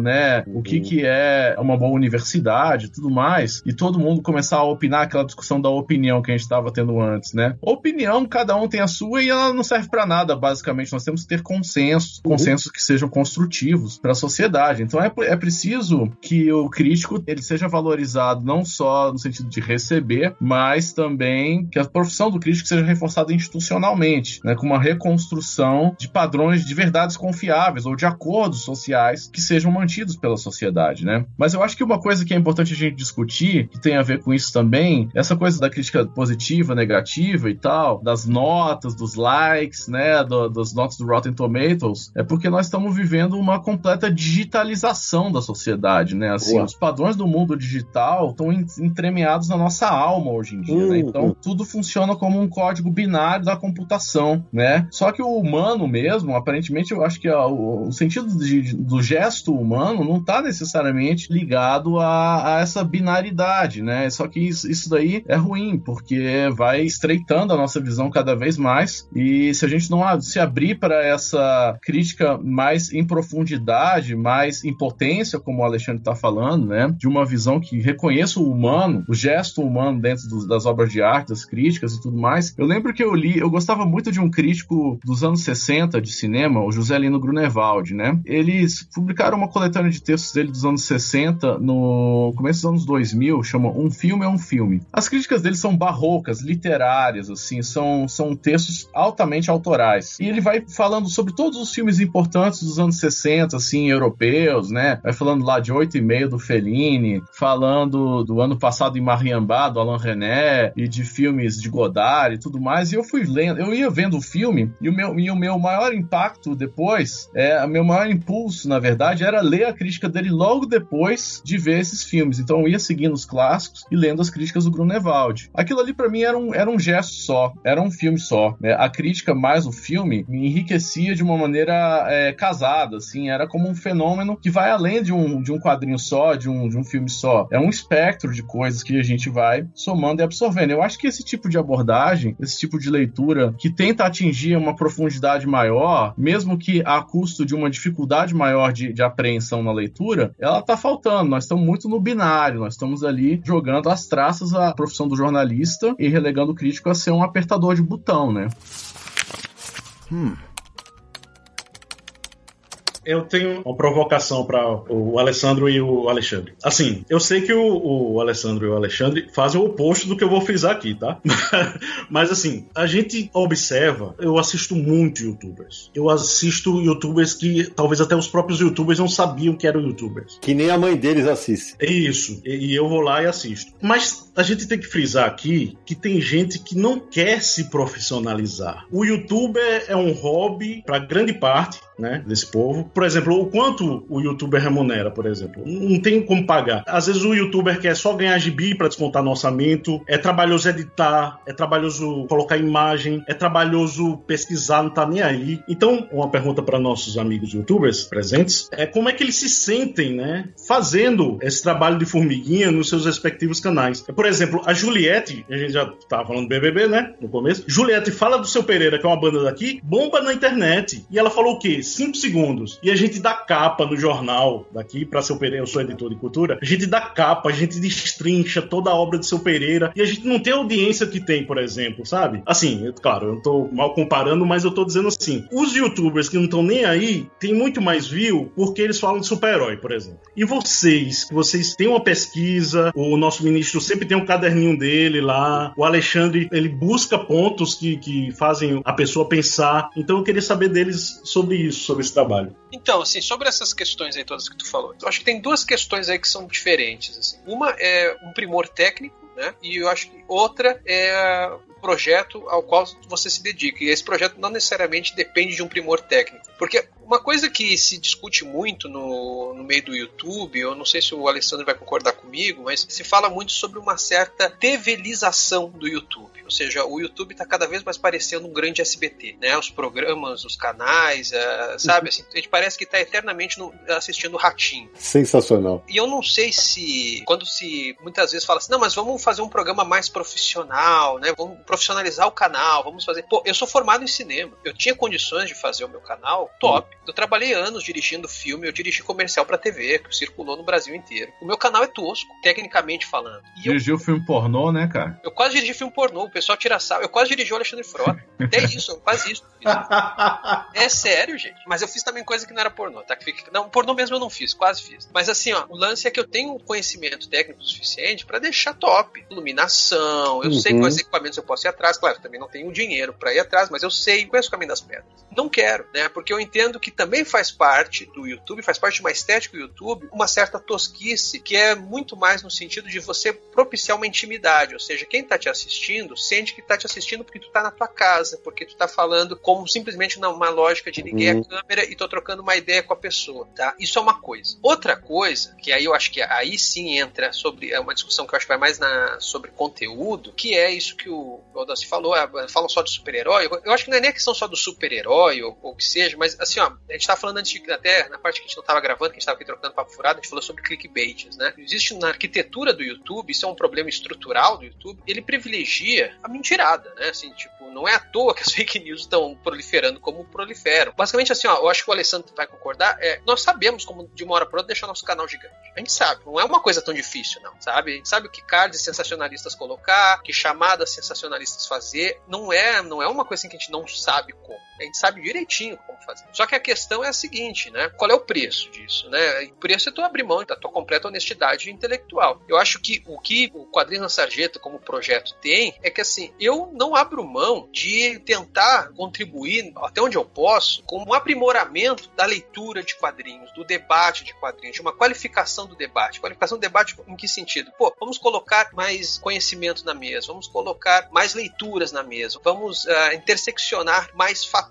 aqui para a gente poder ter uma conversa. Isso, obviamente, não tem tanto view quanto um clickbait do tipo foi revelado que o ator do Homem de Ferro comeu o ator do Capitão América, entende? Isso não vai ter o Uhum. mesmo, não vai ter o mesmo efeito. Mas eu acho que, apesar disso, se a gente pensar o tamanho do mercado de quadrinhos, eu acho de verdade que o pessoal às vezes se ilude com os critérios quantitativos. Porque um canal de quadrinhos que tem, por exemplo, 5 mil views num vídeo, ele às vezes pode ser muito mais influente do que o canal que tem um milhão de views. Por quê? Porque o canal que tem um milhão de views, ele não tá falando com ninguém que compra direito de quadrinhos. Enquanto que aquele que tem 5 mil views, ele tá falando com um público que já é segmentado e que boa parte daqueles 5 mil views é o pessoal que tá acostumado a de fato comprar história em quadrinhos. O pessoal que trabalha hoje com social media tá muito esperto nisso. Então, assim, eu acho que são duas realidades diferentes aí que a gente tem que considerar. Eu concordo com praticamente tudo que o Alexandre falou, só não consigo reproduzir a fala dele porque eu sou completamente analógico, né? Eu não saberia fazer o canal ficar sensacional do ponto de vista técnico, assim. Mas é bem isso. É pensar um pouco no projeto que você quer para aquele canal, né? E no meu caso, por que, que eu comecei o canal? Isso é uma coisa que eu sempre me esforço por lembrar. Eu nunca conheci muitas pessoas que gostassem de quadrinhos. Eu sempre gostei muito, sempre li bastante quadrinho, mas eu nunca conheci muitas pessoas que gostassem de quadrinho. Na adolescência eu tive dois amigos, a gente conversava, mas no geral eu nunca conheci muitas pessoas. E um dia eu li um quadrinho que foi o Valerian, que saiu pela SESI, e eu queria falar daquilo com alguém. E aí eu fiz um post no meu Facebook, eu- depois eu pensei, falei, cara, no meu Facebook ninguém se interessa por isso. Eu queria conversar sobre quadrinhos, né? Então isso estava um pouco lá no início. A outra coisa que me motivou é porque eu reparava que alguns quadrinhos não eram tão comentados. Isso por causa da dinâmica das próprias redes, que tem a questão do hype, de falar do que tá saindo naquele momento, de, por exemplo, né, eu comento o número 2 de revistas, assim. Eu faço segundas impressões, assim. E é muito raro quem faz esse tipo de coisa no YouTube, pelo menos. E eu gostaria que alguns quadrinhos que eu gosto, que eu tenho apreço, fossem mais falados. Esse foi esses dois motivos e eu comecei a ouvir o, o Confins do Universo. Eu cresci muito ligado à mídia escrita. né? Então nem passava pela minha cabeça fazer algo no YouTube. E aí eu pensei, cara, eu vou fazer um podcast. Poxa, os caras fazem um negócio tão legal, acho que eu posso caminhar. Só que eu não conhecia ninguém pra fazer aquilo tal como Confins. Eu falei, ah, então vamos seguir um caminho mais individual. Mas eu sempre busco, né, hoje, né, o canal tá um pouco maior do que no começo, eu sempre busco lembrar um pouco dessa motivação. E sobre o cenário do YouTube, a gente pode pensar o copo meio cheio meio vazio, porque realmente tem tudo isso que vocês disseram, toda a lógica do clickbait, toda a lógica de um certo olhar mais raso, mas por outro lado, eu acho muito bacana um moleque lá de 15, 16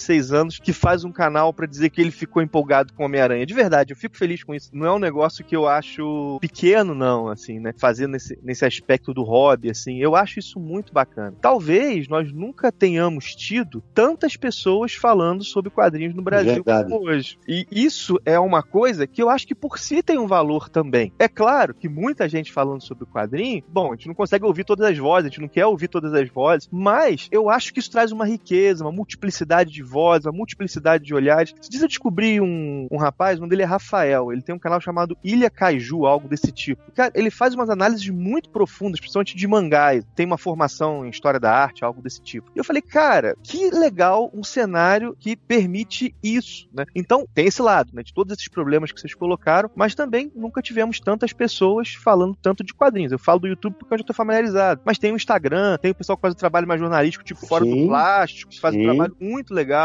Ainda tem os blogs, os sites, enfim, né? Esse é um olhar que eu tenho pra coisa também. Sobre o menino que faz um canal, menino de 15 anos faz um canal sobre Homem-Aranha, isso é maravilhoso mesmo. né? Uhum. Isso é louvável. O que a gente tava falando é sobre esse mesmo menino, que às vezes não é tão menino assim, né? Geralmente não são os meninos que fazem isso, né? geralmente são os marmanjos, né? São os grisalhos que fazem lá os seus vídeos com os seus clickbaits e vão se sustentando. Eu não tô afim de dar nomes aqui, mas eu tô falando de canais que têm milhões de inscritos e que só estão aí porque vivem de clickbait. E de mentirada mesmo, né? O, o que eles chamam ali não tem nada no conteúdo dos vídeos deles, não são o que eles são, né? Tá para além do clickbait aquilo ali. né? É, exato. E eu só queria também trazer uma outra provocação, é que o que o Alessandro trouxe, e aí jogo pra todo mundo, ele fala assim: ah, nunca se teve tanta gente falando do Brasil. Tem tanta gente, eu digo assim, na provocação mesmo, assim, quantitativamente, ok, nunca tivemos tanta gente. Mas será que existe tanta gente falando coisas diferentes? Será que as resenhas não estão tão parecidas? Será que as críticas não Uhum. andam falando exatamente as mesmas coisas? Porque tá, temos muitas pessoas falando de quadrinhos, mas eh, o que, que elas estão falando de quadrinhos? Elas estão falando algo diferente? Ou se a gente ficar assistindo um youtuber atrás do outro, no final das contas, a gente só escuta as mesmas coisas, né? Se a gente vai no Instagram, os Instagramers, a gente fica vendo a mesma coisa. Eu não tô dizendo que são todos iguais, até porque daí senão eu tô dando tiro, inclusive, no meu próprio pé. Eu só tô colocando é, há sim uma tendência a uma certa homogeneidade que a gente percebe fazendo força, né? Seja por, por exemplo, vou dar um exemplo prático aqui para não ficar tão obstado que eu tô dizendo. O famoso vale a pena, né? Não sei o que, vale a pena. Não sei o que, vale a pena. Não sei o que, vale a pena. E esse que é uma coisa que você percebe só no título do vídeo, mas isso também condiciona o discurso. Então tu começa o vídeo e o discurso ele acaba ficando meio parecido. E tu vai de um youtuber para outro e tá, ok, temos 20 pessoas falando, mas as 20 pessoas estão produzindo discursos que são todos muito homogêneos. Então, esses 20, na verdade, são um, entende? Então, eu acho que é muito nesse sentido que eu acho que uma crítica ao que a gente tem produzido como supostamente crítica e resenha deveria ser levantada também. Alexandre, eu concordo. Acho que, como estamos dentro de um ambiente hoje, de uma midiosfera que é de cultura participativa, então qualquer um é produtor de conteúdo, os, os meios são muito acessíveis e tal. Você mesmo falou, pô, se eu quisesse fazer um canal top do ponto de vista técnico, eu conseguiria e tal. E nem é necessário isso, né? Às vezes a precariedade na forma, ela é um aliado também do youtuber, né? Eu acho que o que a gente tá fazendo hoje aqui é uma micro bolha para um público muito nichado, né? Isso. É, de pessoas que querem ler os quadrinhos com profundidade, com todos esse tipo de recepção que nós estamos falando. E existe uma gigantesca bolha fora daqui que aborda os quadrinhos dessa forma aí, como você está falando, que são canais iguais, repetidos e tudo mais. Mas eu acho que isso não desvaloriza o trabalho que nessa microbolha está sendo feito, porque eu acho que ele é muito influente, de certa forma, né? Por exemplo, o Raio Laser, a gente tem pouca influência, nós somos um blog, né? Com textos longos. O meu último texto, por exemplo, foi um texto sobre uma história do Gru errante que tinha 10 páginas. Então, pouca gente vai ler isso. Mas, assim, para quem gosta de textos ensaísticos, que tem uma abordagem extensa e tal, especialmente eu encontro público entre quem? Entre quadrinistas, entre outros críticos, entre editores e tudo mais. E às vezes, para o Raio Laser, isso é mais do que o suficiente pra gente se manter e continuar falando, né? E aí, cada um na sua proporção aqui fala. Então, eu acho que assim, se você fala bem, você atinge melhor do que um milhão que fala toscamente, que fala precariamente, que fala mal, né?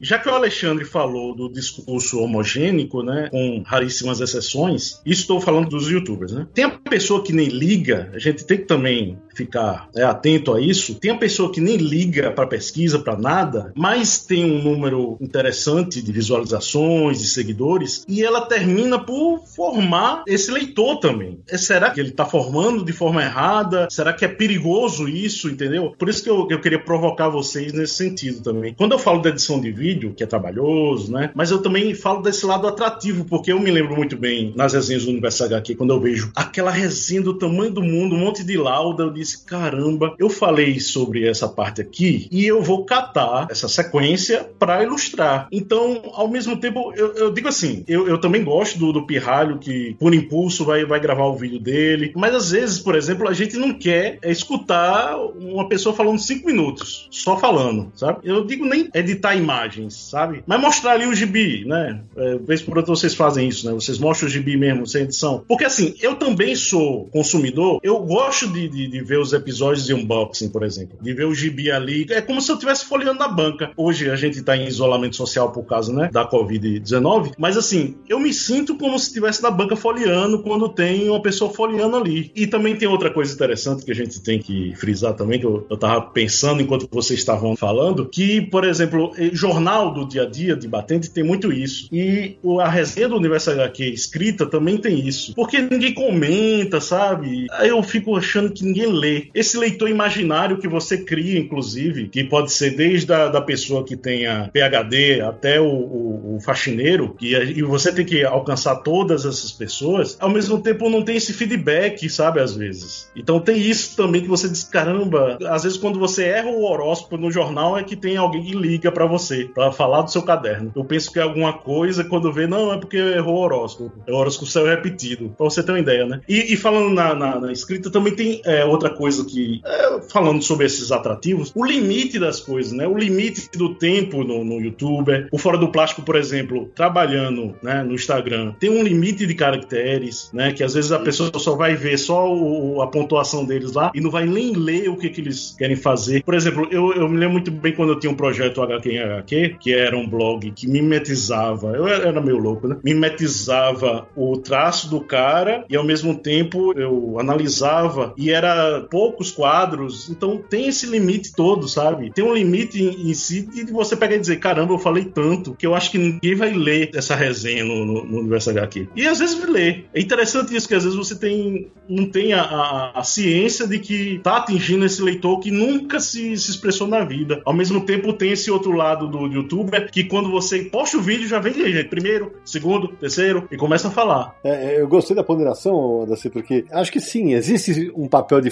formar leitores desses perfis mais populosos, assim, e nisso eu sou meio chato. Menos, eu sou bastante chato. Eu sempre falo, poxa, já que você tá nessa de falar de quadrinho e tal, se prepara um pouco mais, dá uma lida um pouquinho, tenta aprofundar um pouco mais a, a análise. Eu não digo nem em relação à análise especificamente, eu digo em relação à informação, por exemplo. Não pode, sei lá, soltar um negócio como o Homem-Aranha da DC, sabe? Pra usar um negócio que não, não existiu isso, tá, gente? Pelo amor de Deus. Só pra exemplificar. Mas é que eu, eu canso de ver, eu canso de ver informação errada nesse nível, como por exemplo, que o, o Wolverine foi criado por Stan Lee. Isso foi num, num grande, num grande influencer. E o mesmo que falou que o Capitão América foi criado por Stan Lee. Então, né, aí fica difícil, né? Eu concordo que se a gente for pegar a média, a gente vê um discurso raso, um discurso que tende à homogeneidade. Eu concordo com isso tudo. Eu só me pergunto o seguinte, né? Num contexto de democratização das vozes, é possível ser diferente? Entendem? Assim, é possível, né? A tendência, quando um monte de gente começa a falar e o discurso ele sai da mão de poucos, a tendência, ao meu ver, é essa. Isso significa que então qualquer coisa vale? Ao meu ver, não. Mas eu acho que aceitar a situação e olhar agora os aspectos negativos, né? E as possibilidades é algo que é importante, né? Hoje aqui já foi dito, né? Que até os eu, eu por exemplo, não curto tanto os vídeos de unboxing, mas foi dito que isso tem um papel que eu nunca tinha pensado. Esse de ser como folhear na, na banca. Eu por, eu, por exemplo, não faço esse tipo de vídeo, mas eu nunca tinha pensado. Então, olhar as potencialidades, eu acho que até favorece o diálogo, né? E contribui para um aumento progressivo da média. Eu vou dar, vou, vou, brincar aqui aquela frase que o Alan Moore usa lá lá em Watchmen, não é dele, né? Quem vigia os vigilantes? A pergunta é quem influencia os influenciadores? Bom, nesse contexto de internet, eu acredito que outros influenciadores, né? Fico pensando, por exemplo, o Confins que a gente tá aqui tem um papel importante, né? Que faz ressoar muita coisa para muita gente, tanto do mercado editorial quanto de quem produz conteúdo, né? Então, eu acredito, né, que pessoas, assim, que têm um repertório, por exemplo, o Alexandre tem um repertório que vem da universidade, fez doutorado em quadrinhos, o Sidão, por exemplo, tem um repertório que vem do próprio trabalhar com edição. Uhum. E essas pessoas estarem no YouTube, estarem no Instagram, contribuem para elevar o nível da coisa. Não só porque essas pessoas produzem conteúdo, mas porque essas pessoas, ao produzir conteúdo, estão ensinando a produzir. Então eu tendo a pensar assim e acabo sendo um pouco mais esperançoso nesse cenário, mesmo concordando com vocês e reconhecendo a coisa. Realmente, assim, tem uns negócios que a gente vê barbaridades, assim, né? A gente vê sim, barbaridades. Sim. Mas eu tendo a pensar nisso, né? Alguém mencionou aqui o trabalho de formiguinha. Eu acho que é isso, né? E hoje, assim, eu já encontro no YouTube espaços onde eu curto assistir e não só vejo por causa da informação, por exemplo, de alguma coisa que eu queria. Então, é. eu acho que é um caminho que tem suas contradições, tem seus problemas, mas tem suas potencialidades. É, uma das coisas que acho que o, o trabalho de todos nós acaba fazendo de uma, de uma maneira ou de outra é inspirar pessoas, né? Eu acho o máximo, por exemplo, que a gente tenha garotos que estão começando a falar sobre quadrinhos. Tem dois no, no Instagram, o Caio Santucci e o Maurício Aires. Os dois, cara, eles devem ter, sei lá, eles devem escrever sobre quadrinhos desde 13, 14 anos. E aí é um negócio maluco, porque eles têm uma, um negócio de ser. Eu quero ser imediato. Como é que eu faço para resenhar quadrinhos igual vocês? Eu falei, calma, cara, calma, vocês vão crescer, vocês vão maturar, vocês vão. A, a vida vai mostrar um monte de experiências para vocês. Mas o legal é a análise de vocês nesse momento. Eu acho um barato que tenha mais gente querendo falar sobre quadrinhos nesse sentido. Não, concordo com. Até esse exemplo que tu deu aí, Cidão, é bom, porque eu acho que ajuda a reforçar um certo ranço meu. E aí eu acho que o, eu não consigo ser otimista como o Alessandro. Eu quero que o Alessandro esteja certo, né? Eu quero que eu esteja errado. Porque o ranço que eu tenho, e aí eu respondo ali ao da quando ele falou assim: ah, o unboxing ele também é uma coisa legal e tal. Não, ok, eu também já, sei lá, quer dizer, não, tô, tô mentindo, eu não, eu não gosto, eu não, não vejo tal. Mas, eu também não. Mas o que eu quero. Mas, é, o grande problema que eu vejo, para tentar justificar melhor aqui o meu, o, todo o meu ranço, o grande problema que eu vejo é que assim, ó, as produções, os dispositivos, eles produzem sujeitos. Ou seja, a gente vai condicionando público, a gente vai condicionando o leitor a ter uma determinada resposta perante o objeto que ele está se confrontando, ou seja, no caso, os quadrinhos. Né? Então, assim, ele se acostuma a entender que os quadrinhos são esse objeto com o qual você tem um, toda uma relação X. Né? O que muitas vezes nós aqui, né, que estamos reunidos, tentamos fazer é mostrar que as relações podem ser Y. O que tem me sido objeto, isso que eu falo, meu objeto de ranço é que essa relação X, ela está virando uma praga. Eu digo praga no sentido de assim, isso virou um clichê, assim, todo mundo usa isso. E eu vejo pessoas talentosas, ok? Gente muito talentosa fazendo isso. E eu acho que isso é uma estratégia até do ponto de vista capitalista mesmo. Assim, ah, eu quero fazer meu canal crescer. Eu acho isso furada, porque o canal cresce sendo um canal genérico. E um canal genérico que tem outros 50 parecidos. E se tu deixar de existir no dia seguinte, ninguém vai mais lembrar de ti, porque ele uhum. é um produto que todo mundo consegue acessar e vai achar um outro parecido. É que nem você abrir quiosquezinho de cachorro quente num lugar que tem 500 quiosques de cachorro quente. O Alessandro falou do Rafael, do Ilha Caju. O Rafael conheço ele há 15 anos, tá? O Ilha Caju é um canal mega nichado, porque o Rafael não só fala de mangá, mas o Rafael lê em japonês e ele coleciona mangás raros. Então ele tem condições de produzir um conteúdo completamente único. Não conheço outra pessoa no Brasil que tenha condições de produzir o conteúdo que ele produz. É um canal que tem chamado atenção, mas sempre vai ter um público reduzido. Só que é o seguinte, ele é um canal que se destaca, que a gente vai lembrar, que a gente vai dizer, olha só, tem uma coisa diferente ali. E além disso, do ponto de vista mesmo de negócio, ele é um canal que tem muito mais condições de se monetizar, mesmo sendo menor, do que um canal que cresceu, deu uma alavancada porque usou essa série de clichês de, que são os de sempre para produzir canal de gibi e se deu conta que esse piso alto que eles que logo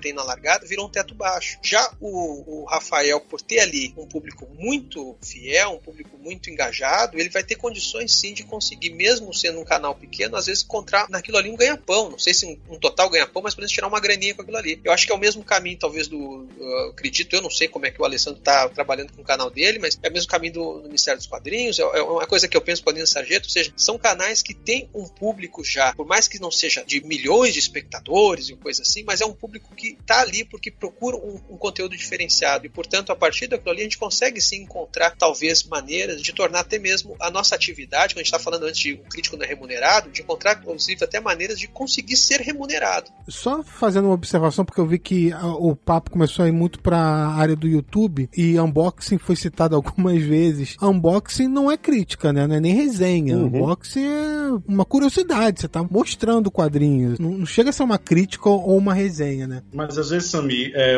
a pessoa faz um unboxing e fica falando sobre a história, sabe? O Fábio do Caverna Morcego, por exemplo, ele faz isso, sabe? Mas ele faz sem ter lido a história? Ah, é porque ele é, ele é verme como nós, né? Ele pega os importados, lê, aí quando chega os nacional, ele compra, Entendi. aí já faz a, meio que uma mini resenha lá. Entendi. Então não é só um, um vídeo de unboxing, né? Ele tá falando da obra junto. E, e assim, não vai ter a propriedade para falar da edição brasileira, porque ainda não, não viu todos os detalhes e tal. Mas uma coisa é o unboxing, outra coisa é a crítica e a resenha. E quando se fala em YouTube, tem uma coisa muito característica que é assim, porque as pessoas acabam se adaptando à ferramenta que existe. E no YouTube existem vários algoritmos relacionados ao YouTube, como que ele entrega vídeo, qual o vídeo que ele vai indicar para quem está acessando. É, então, as pessoas acabam se adaptando a esse algoritmo para que seu vídeo tenha maior alcance. Então, se você quer fazer uma crítica mais aprofundada, isso vai exigir um trabalho maior para você escrever, falar, editar. O algoritmo do YouTube privilegia quem bota vídeos, por exemplo, todo dia. Então, fica mais fácil você comentar um quadrinho rapidamente todo dia do que fazer um trabalho mais longo e botar um vídeo por semana, por exemplo, né? Então, tem muitas dessas coisas que é a ferramenta, o que a ferramenta tá entregando para você, para você alcançar o seu objetivo também. E aqui é o caso do Fora do Plástico no Instagram também, de outras pessoas que estão divulgando quadrinho por lá.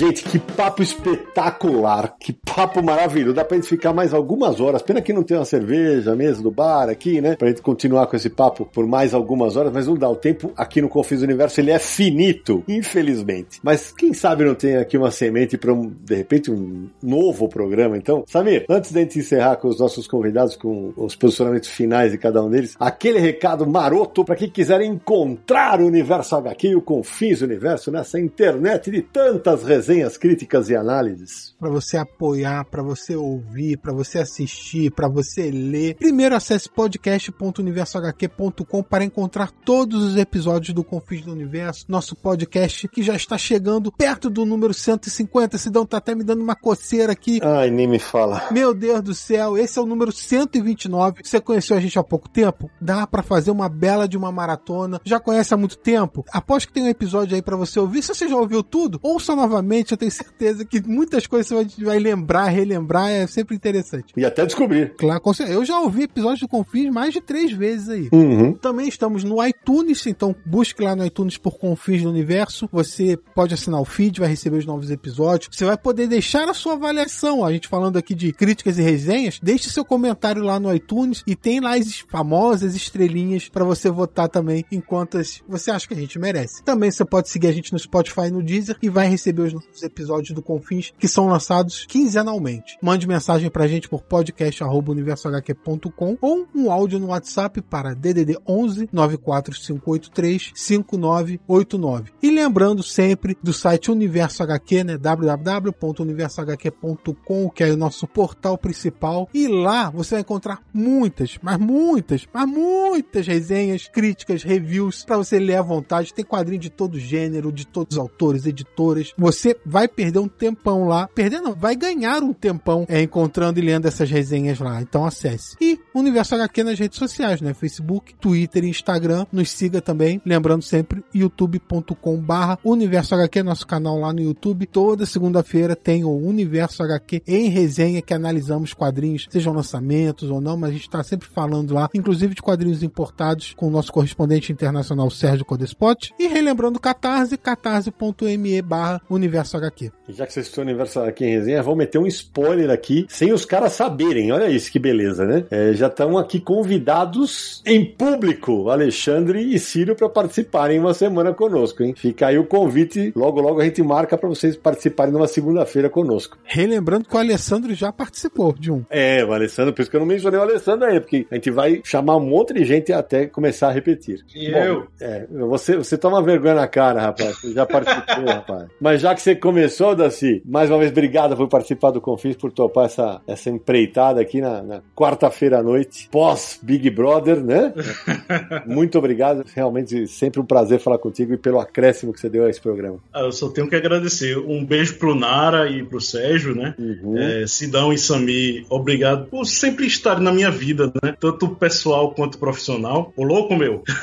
É, Alessandro, Alexandre e Ciro, muito obrigado por fazerem deste resenhista aqui um resenhista melhor. E eu tô aqui para aprender, tô aqui para ensinar o tempo todo, né? É, por favor, leiam os textos do Universo HQ, não só escutar o Confins do Universo, não só ver o Universo HQ em resenha, mas leiam o Raio Laser, vejam o Ministério dos Quadrinhos e os Quadrinhos Nossa Jeita. A gente faz com tanto amor e com tanto gosto, não precisa nem ver quem assina, sabe? É, apenas leiam e se tornem os leitores melhores, ou quem sabe, né? Por que não? Pessoas melhores também. É, eu quero também deixar um, abraço pro, pessoal do Telegram, né? Que estava escutando a gente, o Eduardo e o André. E um abraço também para todos do Telegram. Um beijo no coração de todo mundo, muita saúde e bom dia, boa tarde, boa noite. Aliás, vou já que você falou, eu vou pedir para eles abrirem aqui para se despedirem. André, que tal? Gostou? Cara, uma honra assim que eu não sei nem como falar. Muito massa estar aqui com vocês, compartilhar desse papo engrandecedor. É realmente foi uma aula para mim, para melhorar enquanto criador de conteúdo também, enquanto ser humano, como o Aldaci falou, enquanto leitor. E só gratidão. Um abraço a todos vocês e vamos nessa. Valeu. E você, Edu, gostou? Que episódio incrível, cara. É, como o André já falou, isso não foi só uma aula de quadrinhos, né? acho que foi uma aula de cultura em geral. É, eu sempre falo pros meus amigos que eu achava que eu conhecia quadrinhos até conhecer vocês, até conhecer o Universo HQ, eu confio no universo, né? Só tem gente fera falando sobre quadrinhos, recomendando quadrinhos, e recomendo muito que vocês apoiem o Universo HQ e o Confins do Universo, e também participem do grupo do, do Telegram. Vale muito a pena, mas prepare o cartão de crédito. É muita recomendação boa todo dia.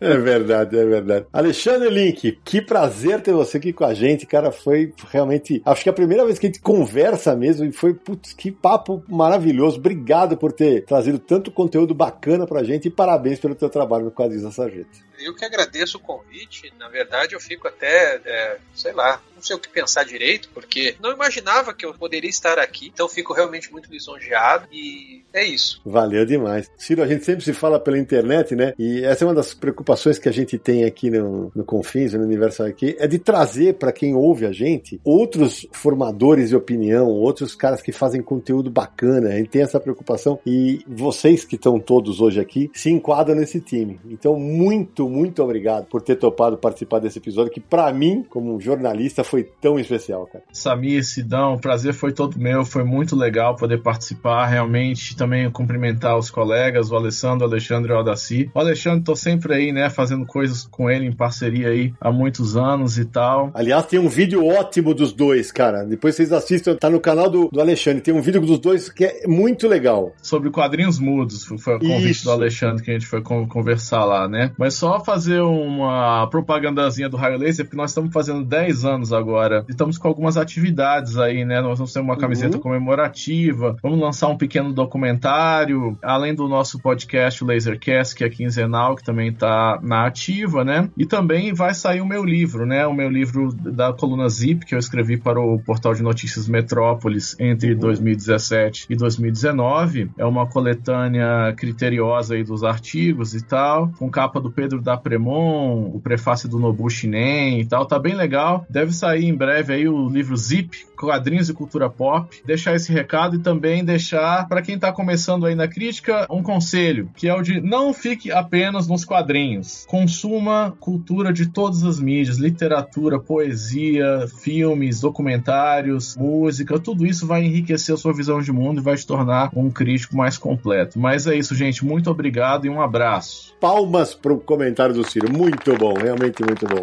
Alessandro, meu amigo, depois de estrear, você, você fez o caminho inverso. Você estreou no Universo aqui em Resenha e veio pro Confins Universo. E eu só posso agradecer por tanta coisa bacana que você dividiu com a gente hoje. Valeu demais, cara. Sou eu que agradeço, Sidão. E eu sempre já falei isso outras vezes. Eu me sinto muito honrado, como o Alexandre disse, eu não imaginava estar aqui, né? Eu consumo, assim, leio o Universo HQ há muito tempo, né? Há muito tempo, nem consigo mensurar quando eu comecei. Eu gosto muito do podcast e ficar pensando, eu, eu caminhava ouvindo o Universo HQ, né? Antes desse contexto da pandemia, né? Pensar que eu vou ouvir um episódio que tem a minha voz é um negócio que me deixa até meio nervoso.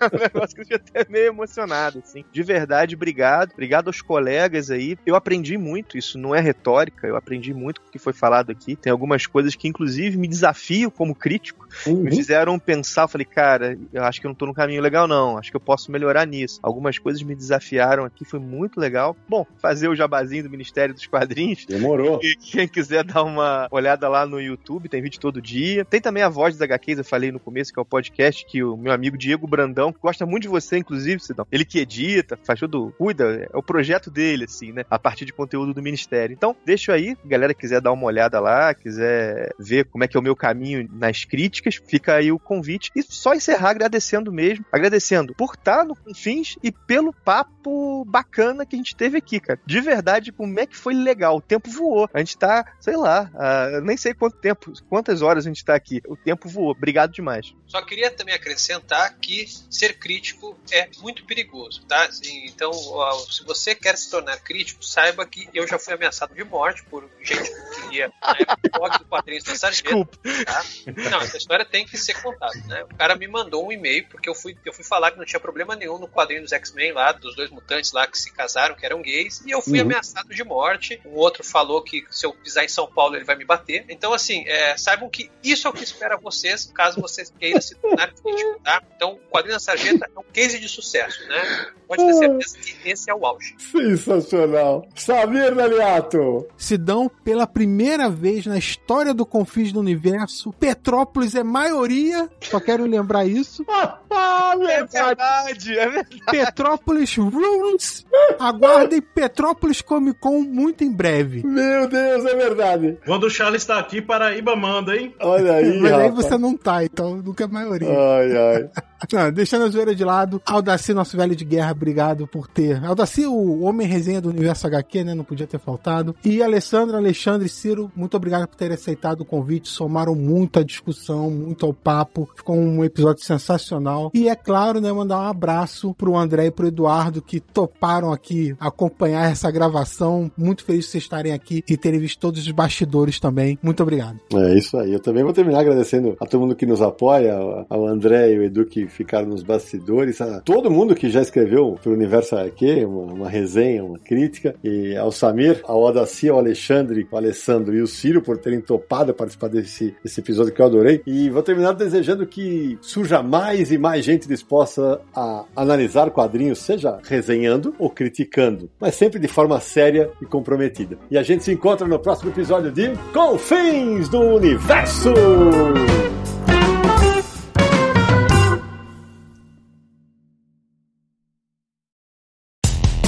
Dia mais claro ou na noite mais densa, você está deixando a nossa presença. Faça uma boa viagem de volta, mas não fique disperso. Nos encontraremos no próximo episódio de Confins do Universo.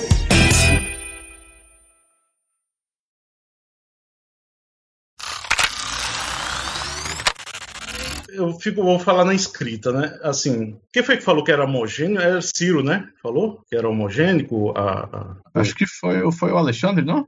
Não, eu falei de, um- de uma homo- homogeneização no discurso, muitas vezes. Isso, isso. Como o Ciro estava falando, né? De, de às vezes ter o discurso homogênico. Pô, ele acabou de falar que é o Alexandre, você falou que é o Ciro. Ô, É, desculpa, desculpa, desculpa. Já foi parar nos extras, vamos. Então, tem que, tem que ter alguma coisa para ir para os extras, né? E, pô, já que Naranjo não tá aqui, vai Vai. Aldaci. catarse.me barra universo HQ, você vai ver todos os detalhes da campanha, as recompensas programadas por cada plano, e aí você escolhe Repete, lá... repete, repete. Por cada cacófato. Ah, tá. Olha a crítica Aí é revisão.